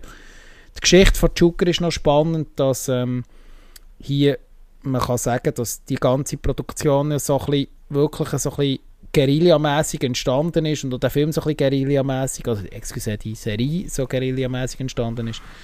Und äh, ich hoffe natürlich, dass die Leute, die da dahinter sind, auch in Zukunft wieder gute Projekte können in die Finger nehmen ähm, Ich kann Joker so weit empfehlen, wer, äh, mit, wer, wer Krimi-Komödie gerne hat, mit einem relativ flachen, aber originellen Humor, ähm, wo sehr viel Schweizer Bezug gerne hat, wo auch gerne Schweizer Produktionen schaut, mit Anspielungen und so weiter. Und für alle anderen ist es eher nichts, sage ich jetzt mal. Und man muss ein bisschen Bezug zum Wallis haben, oder ein bisschen Freude an den, Walliser äh, Eigenheiten, die da auch ein bisschen äh, persifliert werden. Und auch das muss einem gefallen. Ich, zum Beispiel meinen Eltern geht es ähnlich wie, die, wie, wie dir, weil sie schauen ja sehr viel Schweizer Content und sie kommen auch nicht rein. Sie finden es irgendwie, sie finden den Zugang auch nicht, die sind auch empfohlen. Mm. Ja. Also es ist ja noch untertitelt, oder? Weil sie ja Walliser Deutsch reden. Das ist richtig, ja. Was ja niemand versteht, ist es untertitelt. Ja, das Problem habe ich eben nicht, weil meine Gotte Walliserin ist. Ja. Verstehe ich alles, ja. aber ich kann natürlich verstehen, für die, die außerhalb vom Wallis in der Äußerschweiz leben, dass die äh, zum Teil ein bisschen Mühe haben. Das kann ich, kann ich, ähm, kann ich so bestätigen. Und ich muss wirklich ähm, David Konstantin, der die Hauptrolle spielt, äh, ähm, das Kränzli er macht das wirklich mit, er ist ja ein Teil der Produktion, schreibt am Dreibuch mit, mit den ganzen Leuten und ist gleichzeitig ein Hauptdarsteller. Ähm, mit seinen ganzen Kolleginnen und Kollegen, sie machen das wirklich für eine, für eine Schweizer Produktion grossartig äh, und ich hoffe, dass es vielleicht noch in Zukunft mehr solche Sachen mit noch ein mehr Substanz wird geben. Genau. Und dann kann ich nur noch kurz abhandeln nach Joker bin ich noch mit drin. Äh, jetzt gehe ich wieder rüber auf Hollywood. Äh, Loki, Season 2, läuft ja schon ein Weile. Ähm, da bin ich im Moment bei der dritten Folge. Finde ich auch Loki im Marvel-Universum, wo wir hier immer wieder mal kritisch beurteilen. Eine von der noch ein spannenderen Geschichten und kann sagen, ich habe recht Mühe zum Weiterschauen nach der dritten Folge. Es verliert mich. Es verliert mich. Aber mal schauen, ob ich es noch durchziehe und dann werde ich es beim Filmfenster bekannt geben. Ja. Mm, Loki bin ich auch nicht, gar nicht in und nicht gesehen. Ja. Genau. Was hast du noch? Ja, ich habe noch, genau, ich habe noch zwei Sachen. Ich glaube, eins hast du sogar auch noch gesehen, nämlich ähm, eine ganz abgefahrene Geschichte. Bo is Afraid. Mit dem äh, Joaquin Phoenix und äh, produziert vom, oder ja, Regie von Ari Aster.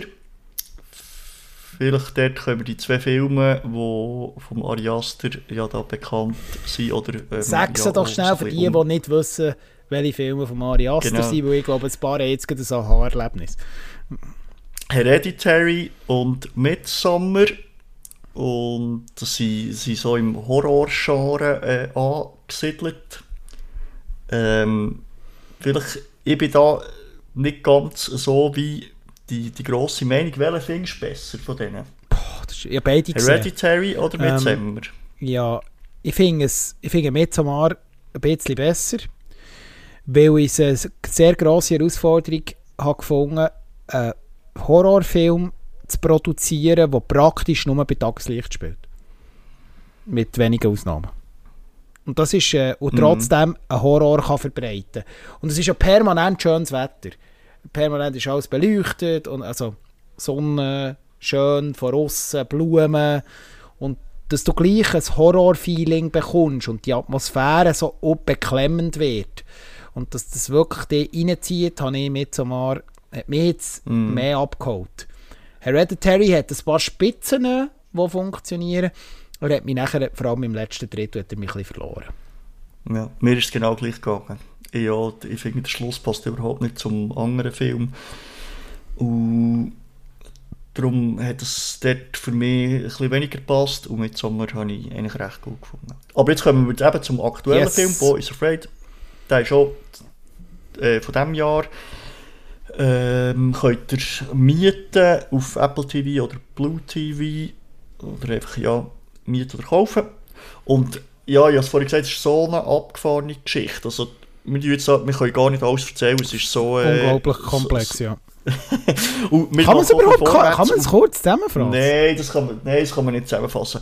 Mal, ich probiere es, nur so ein, zwei Sätze. Also der Joaquin Phoenix hat ähm, so ein bisschen Paranoia oder ist ein bisschen schizophren, irgendwie so. Und der lebt in einer, in einer so ganz schrägen Welt innen, aber das wird wie dargestellt. Also dort, wo er wohnt, ähm, in, in diesem Viertel ist einfach ganz schlimm. Also da liegen die tote Leute auf der Straße und alle säckeln durcheinander und einfach ein riesen Chaos von Verbrechen und ich nicht was. Darf ich schnell eine Zwischenbemerkung machen? Ja, sag. Ist es nicht so, ist es nicht die Idee, dass wir als Zuschauer nicht wissen, spielt sich das alles noch in seinem Kopf ab und das ist wie eine Traumebene, weil das wird ja auch noch thematisiert. Ähm, und du immer ein bisschen, musst als, ein bisschen in der Herausforderung bist, David Lynch lässt grüßen, liebe Grüße gehen raus, ähm, dass du nicht weißt, sehe ich jetzt hier eine Realität, eine Pseudorealität, oder sehe ich etwas, was sich jemand nur ausdenkt? Oder wo jemand, äh, wo jemand etwas wie träumt? Oder wie, Mhm. Ich habe es jetzt so aufgefasst, dass, ähm, dass er, weil er ja Paranoia Mhm. hat und äh, dass er das wie so empfindet oder erlebt, ja, aber es ist so ein äh, die Mittelding. Realität eigentlich Ja.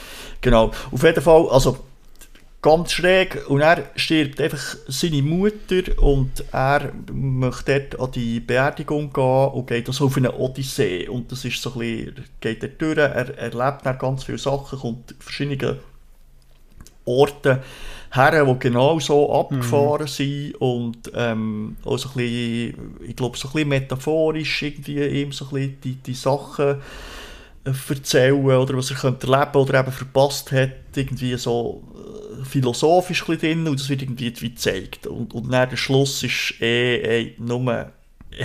ich, das kannst du nicht beschreiben, das müsst ihr sehen. Das ist Ähm, halt Ari Aster. ähm, aber Wir wollen Ja, nicht die spoilern. Wir nicht so wollen schlimm. nicht spoilern, Genau, aber ja. ja.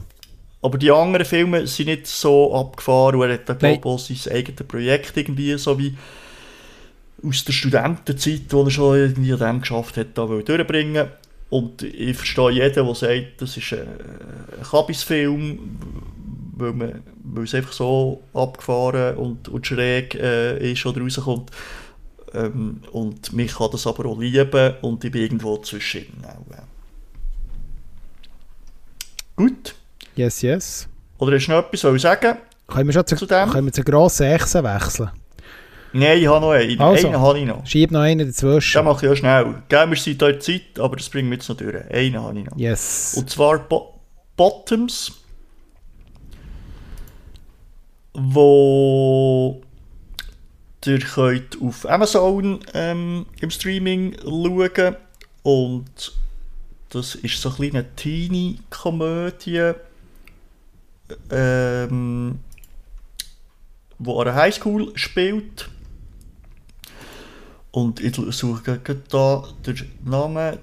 Äh, Ayo Edebiri, wenn ich das äh, richtig Mhm. sage, wo im... Sag mir schnell, hilf mir. Jetzt weiss ich gar nicht, was ich mitgespielt. Aber ja. Ist, ist, ist Serie mal, wo, wo sie da Küche sind, überall. Ah, ja, natürlich. Äh, bei Merci. Jetzt habe ich gerade das Blackout. Ja, ich, ich habe ja sogar eine Sonderfolge darüber gemacht. Ja, über äh, genau. The Bear. Merci. Genau. Der Bär, genau. Spielt sie dort äh, äh, wie, wie äh, eine Hauptrolle und sie ist jetzt äh, da drinnen und ähm, es geht eigentlich darum, dass ähm, sie mit ihrer Kollegin äh, wollen so zwei äh, Cheerleader denen näher kommen, ähm, äh, Frauen, und dass sie das äh, schaffen, weil sie sind so ein bisschen Aussenseiter, äh, gründen sie so einen Fight Club, oder dass sie sich können, äh, gegen die Männer wehren und ähm, genau, dann fangen sie da an gründen und dann kommen die, natürlich dann die, die Frauen dazu und ähm, dann geht es eigentlich so weiter. Und es hat ganz viele Elemente drin, oder, wo es so ein bisschen um, was ist die Rolle von der Frau mhm. und ähm, eben, dass äh, Mann die dominant sind oder wie, wie kannst du dich eben wehren gegen Übergriffigkeit und so. Solche Elemente hat es drin. Und gleichzeitig wird es so krampfhaft lustig und übertrieben lustig sein, dass das irgendwie so aufeinander prallt. Und das ist das eigentlich, was mir nicht so hat gefallen. Also auch die, die, die Männer von diesem Football-Club, die laufen einfach immer in, in der Football-Ausrüstung um. Oder die ziehen die eigentlich nie ab. Also auch in der Klasse oder wo, wo sie Schuhe haben, haben sie das immer an. Mhm. Und irgendwie so, so solche Jokes drin. Also ist das so ein bisschen klischiert? Oder äh, was will man denn? Absolut, ja, Aha, genau. Okay. Es ist absolut klischiert und übertrieben. Aber es passt irgendwie nicht zu den Themen, die man eigentlich möchte, ähm, ansprechen möchte. Mhm. Also Zumindest ist es mir so gegangen. Und ich habe das Gefühl, es hat so viel mehr Potenzial gehabt, das auch auf eine Teenie-Komödie und auch lustig zu machen, aber nicht auf diese Art. Mhm. Und dann hat es irgendwie die ernsteren Themen, die vor allem im Mittelteil ähm, so ein bisschen angesprochen und thematisiert werden, die hat sich viel mehr können Gewicht und rausheben mhm. und so ist es irgendwie etwas und nichts. Eben, es ist beides irgendwie nicht, was so ja. Und das, ja, das finde ich schade. Genau. Okay. Gut. Ja, jetzt musst du noch einen perfekten Übergang zur grossen Echse finden. Wir gucken keinen Sinn. Aber äh, nein, also, der grosse Blockbuster von dieser Woche, ähm, jetzt im Review, und zwar wollen wir über Godzilla Minus One reden. Japanische Produktion. Und er reiht sich ein in eine grosse Historie bevor wir ein bisschen ins Detail gehen, Godzilla, was hast du so für einen Bezug zu der Godzilla-Filmreihe oder zu Godzilla als Filmfigur? Eigentlich nicht eine grosse. Das einzige, ja, ich habe einfach so Bilder drin, also ich habe keinen Film ähm, richtig gesehen und ich habe einfach so der, der Ur-Godzilla oder das, mhm. das Bild ähm, drin, äh, so ein bisschen im Gegensatz zum, zum King Kong äh, von Amerika. Es gibt ja auch einen Film, Godzilla vs. King Kong, mm. äh, Und, äh, aber den habe ich auch nicht gesehen. Aber kommt noch so nächstes Jahr, ja. Genau. Genau, aber so ein bisschen das, der, der Ur-Godzilla, das ist so das, was ich in, in meinem Kopf habe. Die anderen Filme habe ich auch nicht gesehen. Ja, ich kann ja schnell versuchen, ein bisschen einzuordnen, bevor wir auf Godzilla Minus mhm. One eingehen. Was, was ist eigentlich Godzilla für eine Filmfigur? Einfach kurz ein paar Sätze.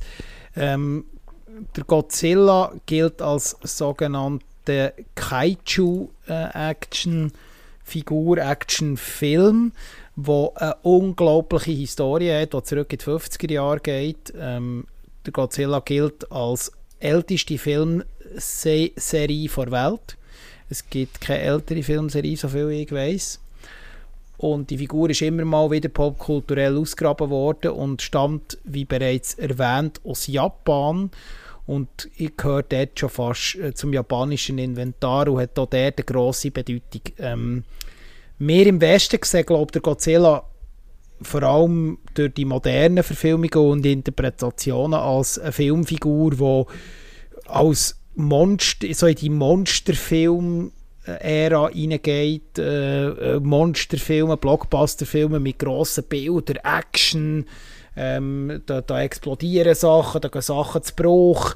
Äh, man will auf der Leinwand äh, Unterhaltung sehen. Aber interessant ist eigentlich auch, dass der Godzilla und auch der Schöpfer vom Godzilla eigentlich auch noch ein eine andere Intention mit dieser Figur hatte. Das ist vielleicht für ein paar, die das nicht wissen, noch interessant. Und zwar ist der Godzilla auch ein, ein Nachkriegs- Traumata-Verarbeitungsfigur. Das ist jetzt ein bisschen komplex, äh, oder ganz komplex, als es ist. Also, wir wissen natürlich, für die, die nicht ganz geschlafen haben in der Zweiten Weltkrieg-Historie, dass Japan ja nicht auf der Seite der Alliierten gekämpft hat, sondern der Seite der Deutschen.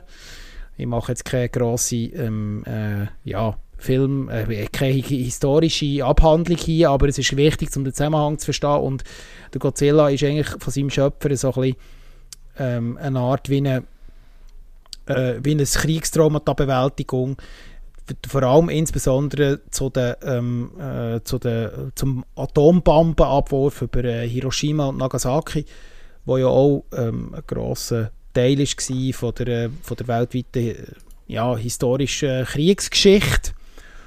Und aus dem heraus ist so eine Art, ist die Filmreihe eigentlich so ein entstanden. Es geht eigentlich immer so prinzipiell darum, dass ein Monster aus dem Ozean, in dem Sinn eben der, Godzilla, der, äh, der Godzilla, im Japanischen sagen sie Godzilla, ähm, eine Stadt, meistens Tokio oder andere Großstädte, angreift und ähm, in Schutt und Asche legt und später dann auch noch auf andere grosse Kreaturen trifft äh, und er eigentlich äh, wie plötzlich auch noch eine Beschützerfunktion hat.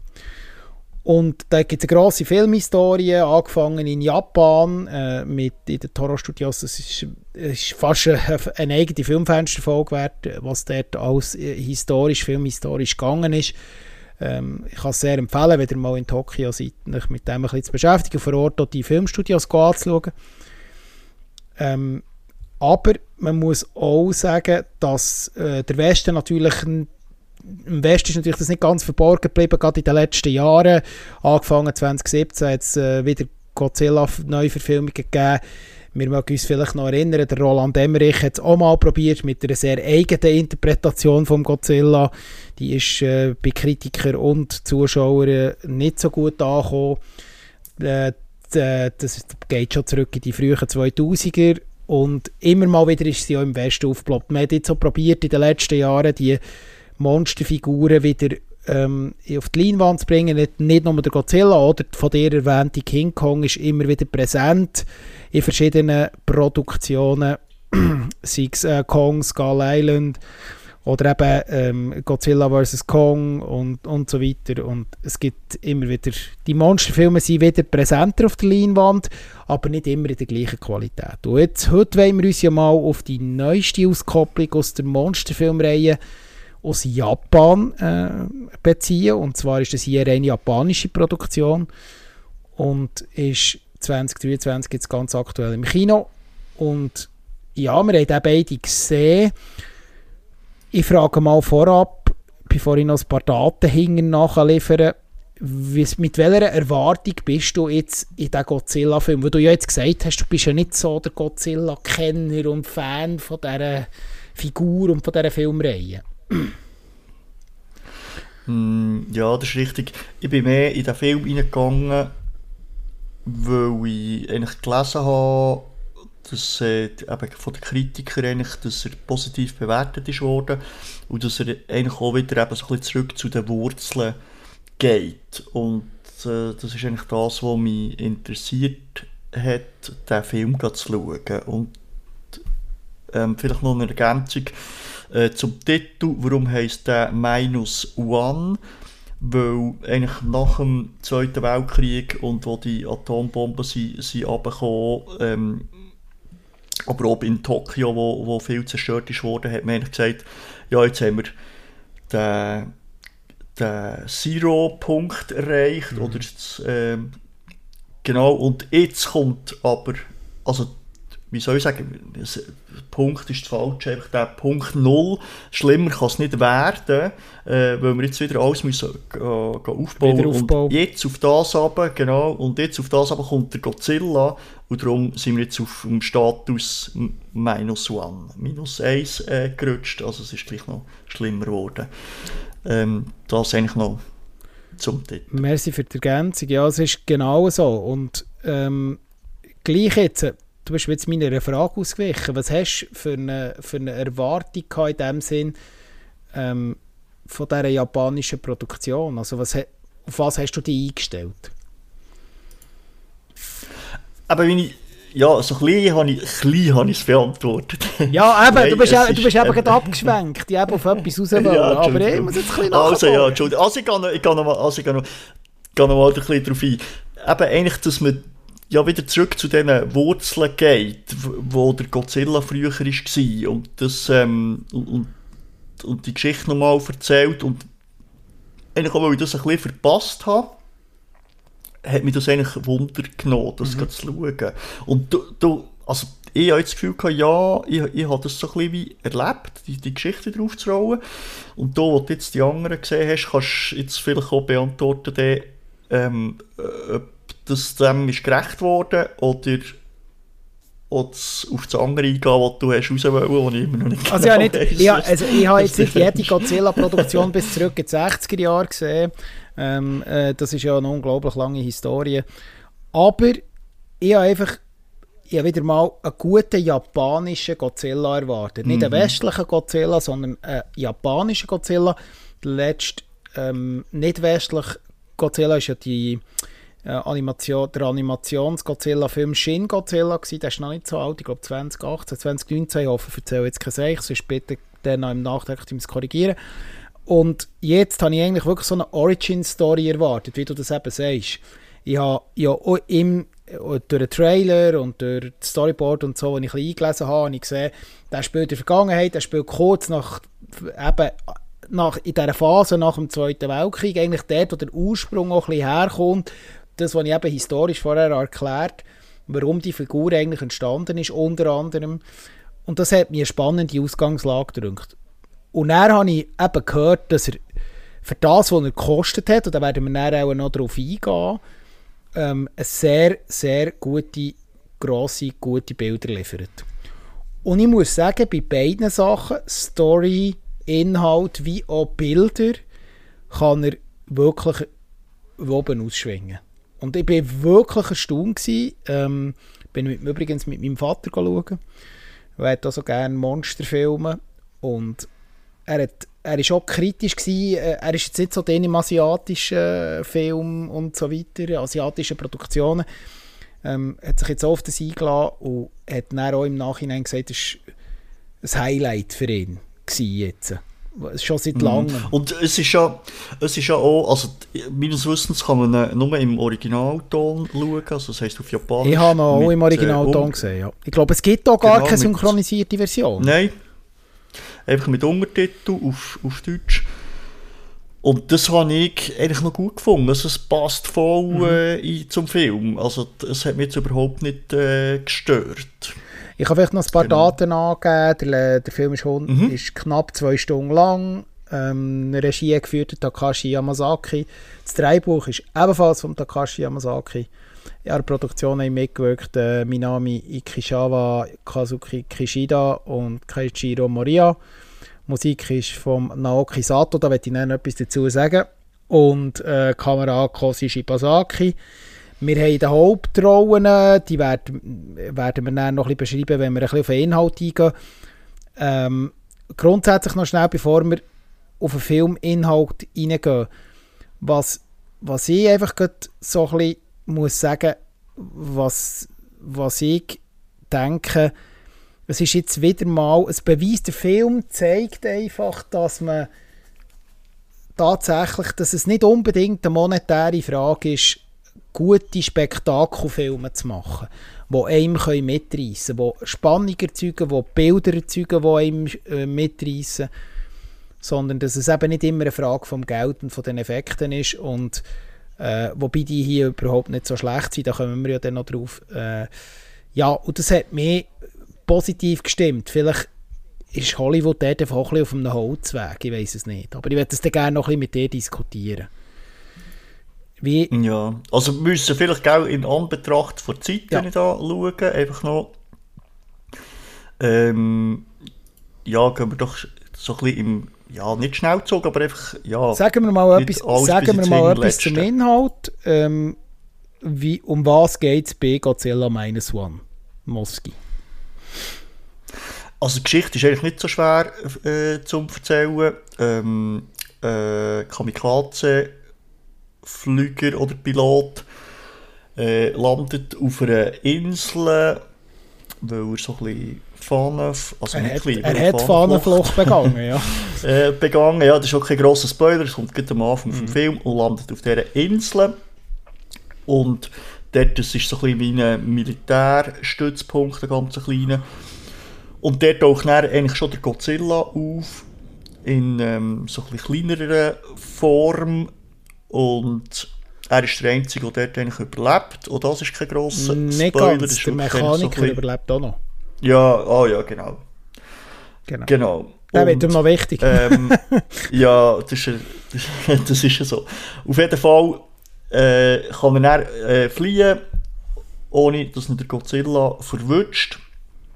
Und äh, kommt dann zurück auf Tokio fängt dort äh, wie ein neues äh, Leben an, lernt dort auch durch Zufall ähm, äh, eine Frau kennen, die ein Kind hat und dann eigentlich, wo sie dann wie zusammen wohnen.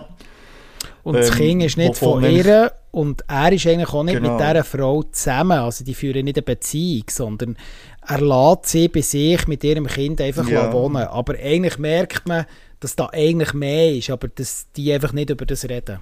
Das ist noch so ein Beziehungsteil vom Film. Das musst du nicht noch- Entschuldigung. Also, piep! nicht rauspiep.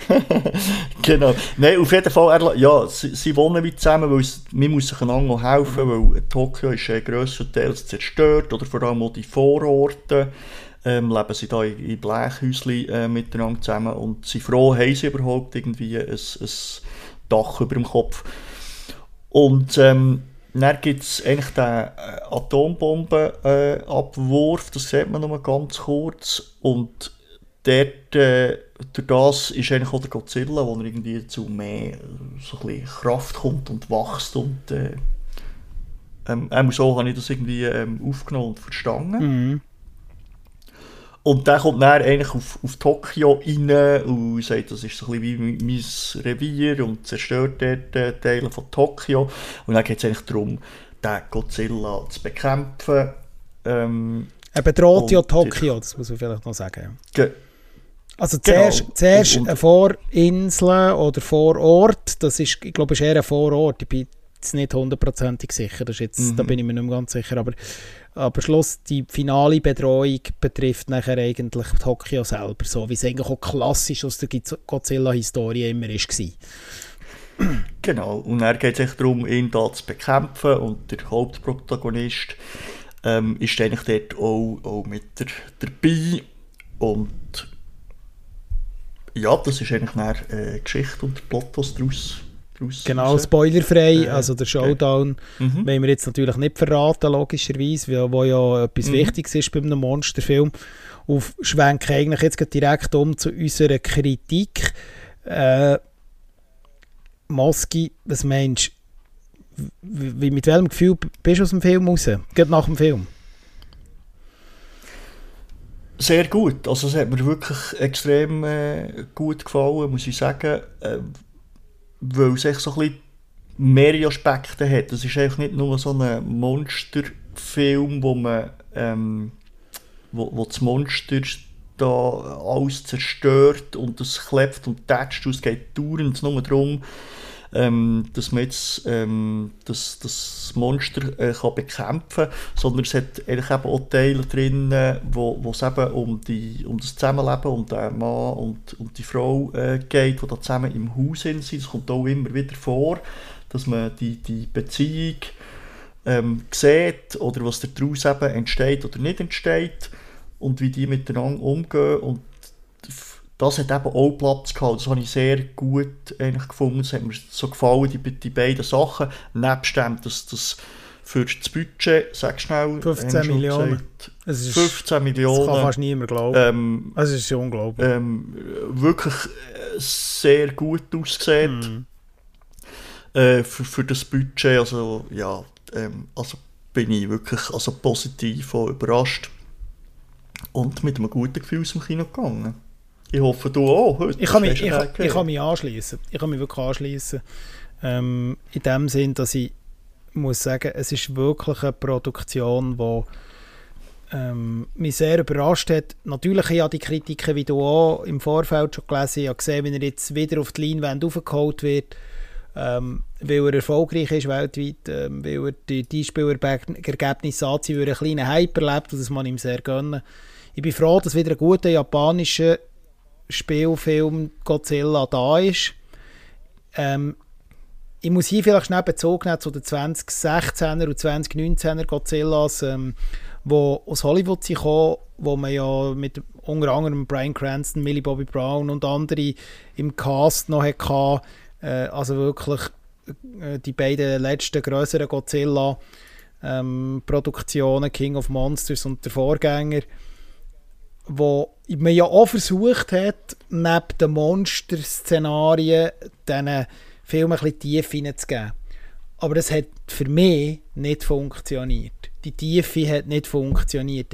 Man wollte ja Beziehungen herstellen zwischen Mensch und Monster. Man hat irgendwie auch nicht verstanden, aus der Godzilla-Historie heraus, dass der Godzilla immer eine Metapher für etwas war und nicht direkt eine Verbindung zu den Menschen soll haben, sondern für etwas steht, was passiert ist oder noch soll passieren.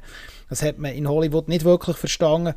Und hier diese Origin-Story, und ich finde es wirklich auch ein guter Einstiegs-Godzilla für die, die überhaupt nicht in diesem Genre unterwegs sind oder in, dem Godzilla, in dieser Godzilla-Filmreihe, ähm, ist es ein super Einstiegsfilm. So zum Beispiel auch für meinen Vater. Äh, ich muss ganz ehrlich sagen, es ist äh, äh, wirklich ein toller Monsterfilm, gewesen, ein tolles Erlebnis. Er hat eine gute Atmosphäre, er hat, er hat wirklich ein gutes Pacing, er hat, ähm, er ist, er ist wirklich, er hat keine Länge. Ich finde die Musik auch sehr dezent, aber gut eingesetzt. Ja, das ist, ich finde die Musik ist fantastisch. Ja, also, also sie, hat, sie hat das Orchestral, ist sehr klassisch. Ja, Das ist sehr absolut. klassisch. Ähm, aber sie ist sehr gut eingesetzt auch als Stilmittel, mhm. für Spannung zu erzeugen. Sie, ne, sie, sie, sie übertreiben so nicht. Sie sind in den richtigen Momenten fahren sie zurück. In den, es gibt dann also, äh, in gewissen Szenen wird mit der Musik auch angedeutet, dass jetzt etwas passiert. Ähm, da merkt man, das ist sehr durchdacht, das funktioniert, das weiss man jetzt für mich, wo auch schon ein ältere Godzilla-Filme schon gesehen das ist ein klassisches Element, das auch ein bisschen drin gehört, das haben sie auch hier wieder aufgenommen. Ich muss auch sagen, dass, dass der Godzilla selber cool designt ist, es ist ein cooles Designs äh, Monster, das auch so gut auf der Leinwand wirkt hier auch wieder, die Animationen sind wirklich grösstenteils wirklich solid bis sehr, sehr gut.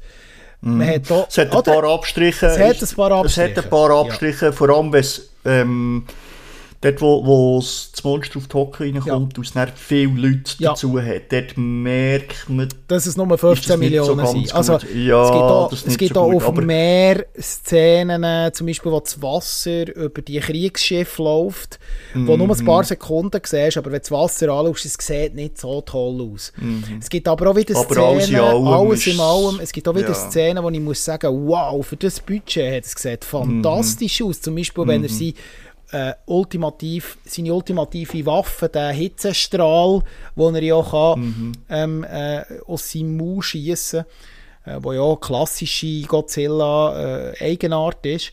Äh, wenn er den einsetzt, wie das inszeniert ist das, und auch animiert ist, das ist eigentlich absolut ja. einwandfrei. Also wirklich, es, es und eben wirklich das zusammen und mit der Musik, die das so aufpauscht. Ja und eben, gerade am Schluss gibt es ja eine Szene, also die ist einfach, da bist du einfach im Kino und sagst einfach nur, oh, ja. wow, ähm, wo, wo das irgendwie ähm, alles zusammenpasst. Wir sie nicht spoilern, Nein. aber wenn ihr zu dem Moment kommt, werdet ihr es merken, was wir Ja, und, nachher, und dann muss man einfach auch sagen, hier auch wieder, natürlich, ich habe es vorher aufgezählt, für die meisten, die sehr westlich ausgerichtet sind, sind das alles unbekannte Darstellerinnen und Darsteller oder eher nicht mhm. präsente Darsteller. Aber die sind grösstenteils super toll. Ich finde zum Beispiel der Marine, ähm, äh, der Ex-Marine-Chef, der nachher den ultimativen Plan entwickelt, um den Godzilla können zu besiegen, ähm, ist eine herausragende Figur in diesem Film. Aber natürlich auch der Hauptprotagonist, den du schon ein bisschen hast angedeutet, der mit äh, seiner eben nicht Frau in diesem Haus lebt, ist, äh, ist, ist auch wirklich, das ist mit wenigen Ausnahmen einfach auch schauspielerisch sehr, sehr toll gelöst. Das hat mich positiv überrascht, weil dort muss man ganz klar sagen, historisch gesehen, filmhistorisch gesehen, in alten Godzilla-Filmen, die Schauspielerei ist jetzt nicht das gewesen, was auftrumpft hat. Und das mhm. muss man hier positiv hervorheben, dass das auch funktioniert und wirklich die Rollen, also man nimmt die Charaktere ernst, man nimmt die äh, auch die Geschichte von diesen Charakteren ernst. Man hat nicht das Gefühl, dass das aufgesetzt ist und einfach nur eine Leinwand äh, und Kulissen ist, damit einfach das Monster kann inszeniert werden kann. Mhm. Was übrigens in den früheren Godzilla-Filmen meiner Meinung nach oft ein bisschen der Fall war. hier hat man mehr Tiefe und hier funktioniert der Tiefgang, finde ich. Und in Hollywood hat er für mich nicht funktioniert, in den letzten Filmen. Aber hier hat er ja. funktioniert. Und, sogar, und hier ist zweite, die zweite Hälfte des Films, funktioniert der Tiefgang noch besser, obwohl man das Monster mehr sieht. Und das, ja. das ist sehr überraschend. Es fällt Aber es hat ja schon so ein bisschen, also so ein bisschen weiße Hai-Vibes mhm, drin. Absolut. Also, der, wenn man das Monster zum Teil wenig sieht, aber es ist einfach so genau richtig eingesetzt. Ähm, ja, in dem Ganzen, da kann sich wirklich Hollywood also äh, grosse Scheiben abschneiden, oder? Mhm. Also, im, also im, im Verhältnis Budget zu einem guten Film machen, oder? Und wir haben das schon beim Creator angesprochen, der ja zwar teurer war, noch als jetzt der äh, Godzilla, aber ja. irgendwie immer noch, noch nicht an ein äh, Hollywood-Budget oder an die grossen äh, Marvel oder was auch immer mhm. äh, Budget herkommt, oder? Und, und auch sehr, sehr viel eigentlich daraus äh, gemacht und darum, ja. Also, also ich, ich, ich kann es nochmal sagen, ich bin völlig deiner Meinung, bin aus dem Kino gekommen, ich würde ihn jedem weiterempfehlen, es ist ein super mhm. Monsterfilm, gerne mehr wieder aus Japan in dieser Qualität, dann kann ich gerne schauen. Und vielleicht auch, was ich auch noch erwähnen finde ich gleich ein wichtiger Aspekt. Ich weiss, wir sind am Überziehen, aber es ist mir gleich wichtig. Ähm, ich finde auch die dezente Kritik an, an, an Nachkriegsaufarbeitung, die noch eingeflossen ist. Ich weiß nicht, ob du das festgestellt hast. Es gibt ein Gespräch, das ist kein Spoiler. Es gibt ein, Spre ein Gespräch im letzten Drittel vom Film, wo man den ultimativen Schlachtplan zum Besiegen von Godzilla tut besprechen und der besagte Marine Ex-Marinechef, der das eigentlich den Schlachtplan hat entwickelt, der sagt dann so ein bisschen, hey, schau, im Zweiten Weltkrieg sind wir wie Kanonenfutter behandelt worden, unsere Leben sind nichts wert gewesen, aber jetzt müssen wir zusammenstehen und die minus 1 Bedrohung, wie du eben jetzt richtig beschrieben hast, zusammen überwinden, weil uns hilft sonst niemand. Und wir müssen es zusammen machen. Wir müssen zusammenhaben als Gesellschaft, als Menschen. Auch das, da gibt es ganz viele Metaphern, die da dahinter, das ist natürlich sehr mhm. aufgeladen und mit Heldentum aufgeladen, ja. Aber die Metapher und auch die Nachkriegsbetrachtung, die da noch einfließt und auch, dass man auch kritisch umgeht mit der japanischen Regierung in Bezug auf die eigenen Leben, mit den besagten Kamikazenflieger. Also das Leben hat gar keinen Wert gehabt während dem Zweiten Weltkrieg für die Soldaten, die man eingesetzt hat. Es ist einfach nur darum gegangen, den Feind zu besiegen und das individuelle Leben war hinter angestellt. Und ähm, die, die Nachkriegsaufarbeitung, die da dezent noch ein bisschen einfließt in so einen Monsterfilm, das ist etwas, was ich was ich gar nicht erwartet habe. Das haben sie auch noch drin da. Mhm. Und das, mhm. ich dachte, das gibt es gar nicht. Also, ja, und ähm, mein Vater, der noch ein bisschen vom Jahrgang her zum Beispiel näher an dieser Nachkriegszeit ist als ich, mit dem Jahr, er hat Jahrgang 49, oder? Ähm, und, und da merke ich halt, der, der hat das auch gecheckt. Der hat gemerkt, oh, schau, der, die, das ist ja wie eine Aufarbeitung. Und, äh, die reden, und der, dem, ihm ist das zum Beispiel aufgefallen, oder? in einem Blockbuster-Film. Mhm. Mhm. Und das, das finde ich noch spannend. Und das, der Aspekt hat mich auch sehr überrascht. Ich kann damit schließe mein Statement zum Godzilla Minus One. Geht den Film schauen. Er braucht jede Leinwand, er braucht mehr Screentime. Und hier noch, und dann bin ich fertig, liebe Schweizer Kinos, hört auf, was soll das? Warum läuft der überall in den Hingern Sau? Wieso läuft der zu so beschissenen Zeiten? Ich finde es eine absolute Frechheit. Ja. Der Film gehört vor, schiebt der Marvels hingern, der will den niemand schauen, ist ein Flop, sorry. Ähm, und nehmt den vor, er hat es verdient, damit er einem größeren Publikum kann zugänglich gemacht werden kann. Mhm. Weil, excuse, am Nachmittag um zwei gehen einfach die wenigsten einen Blockbuster schauen. Nein, also wir haben das schon im Vorfeld ja diskutiert, weil wir gesagt haben, wir wollen den schauen und eigentlich fast nicht haben können gehen. Und am Nachmittag um zwei, ich meine, sorry, dann, wer kann denn im Kino, das sind Kinder und es ist einfach im Gottesnamen kein, ist der Godzilla ja, darum eben von 12. Kinder... Weißt du, so solche ja, Spielzeiten, was soll das? Ist einfach, der Godzilla ist kein Kinderfilm und ähm, ja, dann schnell geschaut, irgendwie, äh, der, der Wonka, der jetzt neu im Kino ist äh, gekommen, der zwar ein guter Film ist, aber der hat da im Blue Cinema, wir können die schon nennen, oder, läuft der Wonka am gleichen Tag neunmal. Er läuft zweimal zu der gleichen Zeit, oder?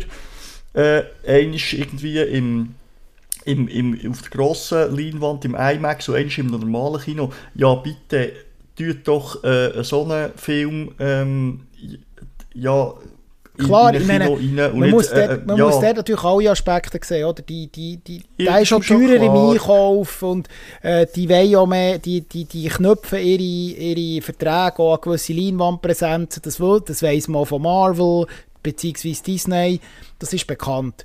Aber zumindest nach eineinhalb Wochen oder so, dass man ihn nochmal aufpusht, wenn man merkt, dann steht der Hype, und das ist im Fall von Godzilla Minus One genau der Fall. Und dann, dann holt der für ins Screens. Im Ausland passiert es aktuell, in Deutschland, aber mhm. auch in mhm. anderen Ländern. Aber hier in der Schweiz weiß ich auch nicht. Das, das, das kümmert niemand, oder? Und ich hoffe einfach, dass die wenigen Leute, die uns vielleicht zulassen ähm, und hoffentlich ein bisschen mehr, damit sie, damit sie den Film gehen, gehen unterstützen, weil der hat die Unterstützung verdient. Also ich schaue den mhm. 100 Mal lieber wie irgendwie der 200. Marvels, Marvel hast du nicht gesehen, wo wir hier jetzt nicht nochmal müssen verteufeln das Thema, aber, Absolut, ja. aber, aber der Film hat es verdient und das ist für mich auch eine Hauptkritik jetzt an, unserem, an unseren Kinoverleih, das muss man einfach sehen. Finde ich schade. Da verpasst. Jetzt haben wir mit einem schlechten Punkt aufgehört. Also, dann sag du noch einen guten, weil ich habe nämlich gesagt, ich bin, ich bin fertig. Nein, ich bin auch fertig, ich habe keinen mehr. Ähm, aber ich glaube, wir haben ähm, euch äh, ZuhörerInnen ganz viel äh, Futter gegeben, jetzt, äh, wenn es eben regnet oder kalt ist oder die Weihnachtszeit kommt und ihr ein bisschen Freiheit und, und Zeit habt für ähm, äh, ja, im Fernsehen, im Stream oder eben auch allenfalls noch im Kino gehen Filme schauen und, und machen das. Wir haben ein paar Tipps gegeben, könnt da auslesen. Ein paar Empfehlungen haben wir, ein paar größere Empfehlungen auch, haben wir jetzt äh, abgegeben und darum, ja, wünsche euch ähm, schon mal eine schöne Vorweihnachtszeit von meiner Seite und lasse am Mephisto das Schlusswort. Ja, merci vielmals. Geht, ähm, Filme und Serien schauen und bleibt vor allem auch wieder gesund ähm, und vor allem geht Godzilla schauen. Wir haben jetzt genug Gründe dazu gegeben, der Moski und ich. Und in dem Sinn verabschiede ich mich auch in die Vorweihnachtszeit. Ihr hört nochmal vor Weihnachten von uns, das ist schon mal versprochen. Und nachher gibt es sicher auch gleich mal noch einen Jahresrückblick, auch das ist geplant. Und unser KI-Special ist noch geplant und wir haben noch ganz viel los. Ganz viel steht da. In dem Sinn machen wir Schluss mit der 27. Folge vom Filmfenster. Wir sind draußen. Tschüss zusammen, habt's gut, schlafen gut und bis gleich.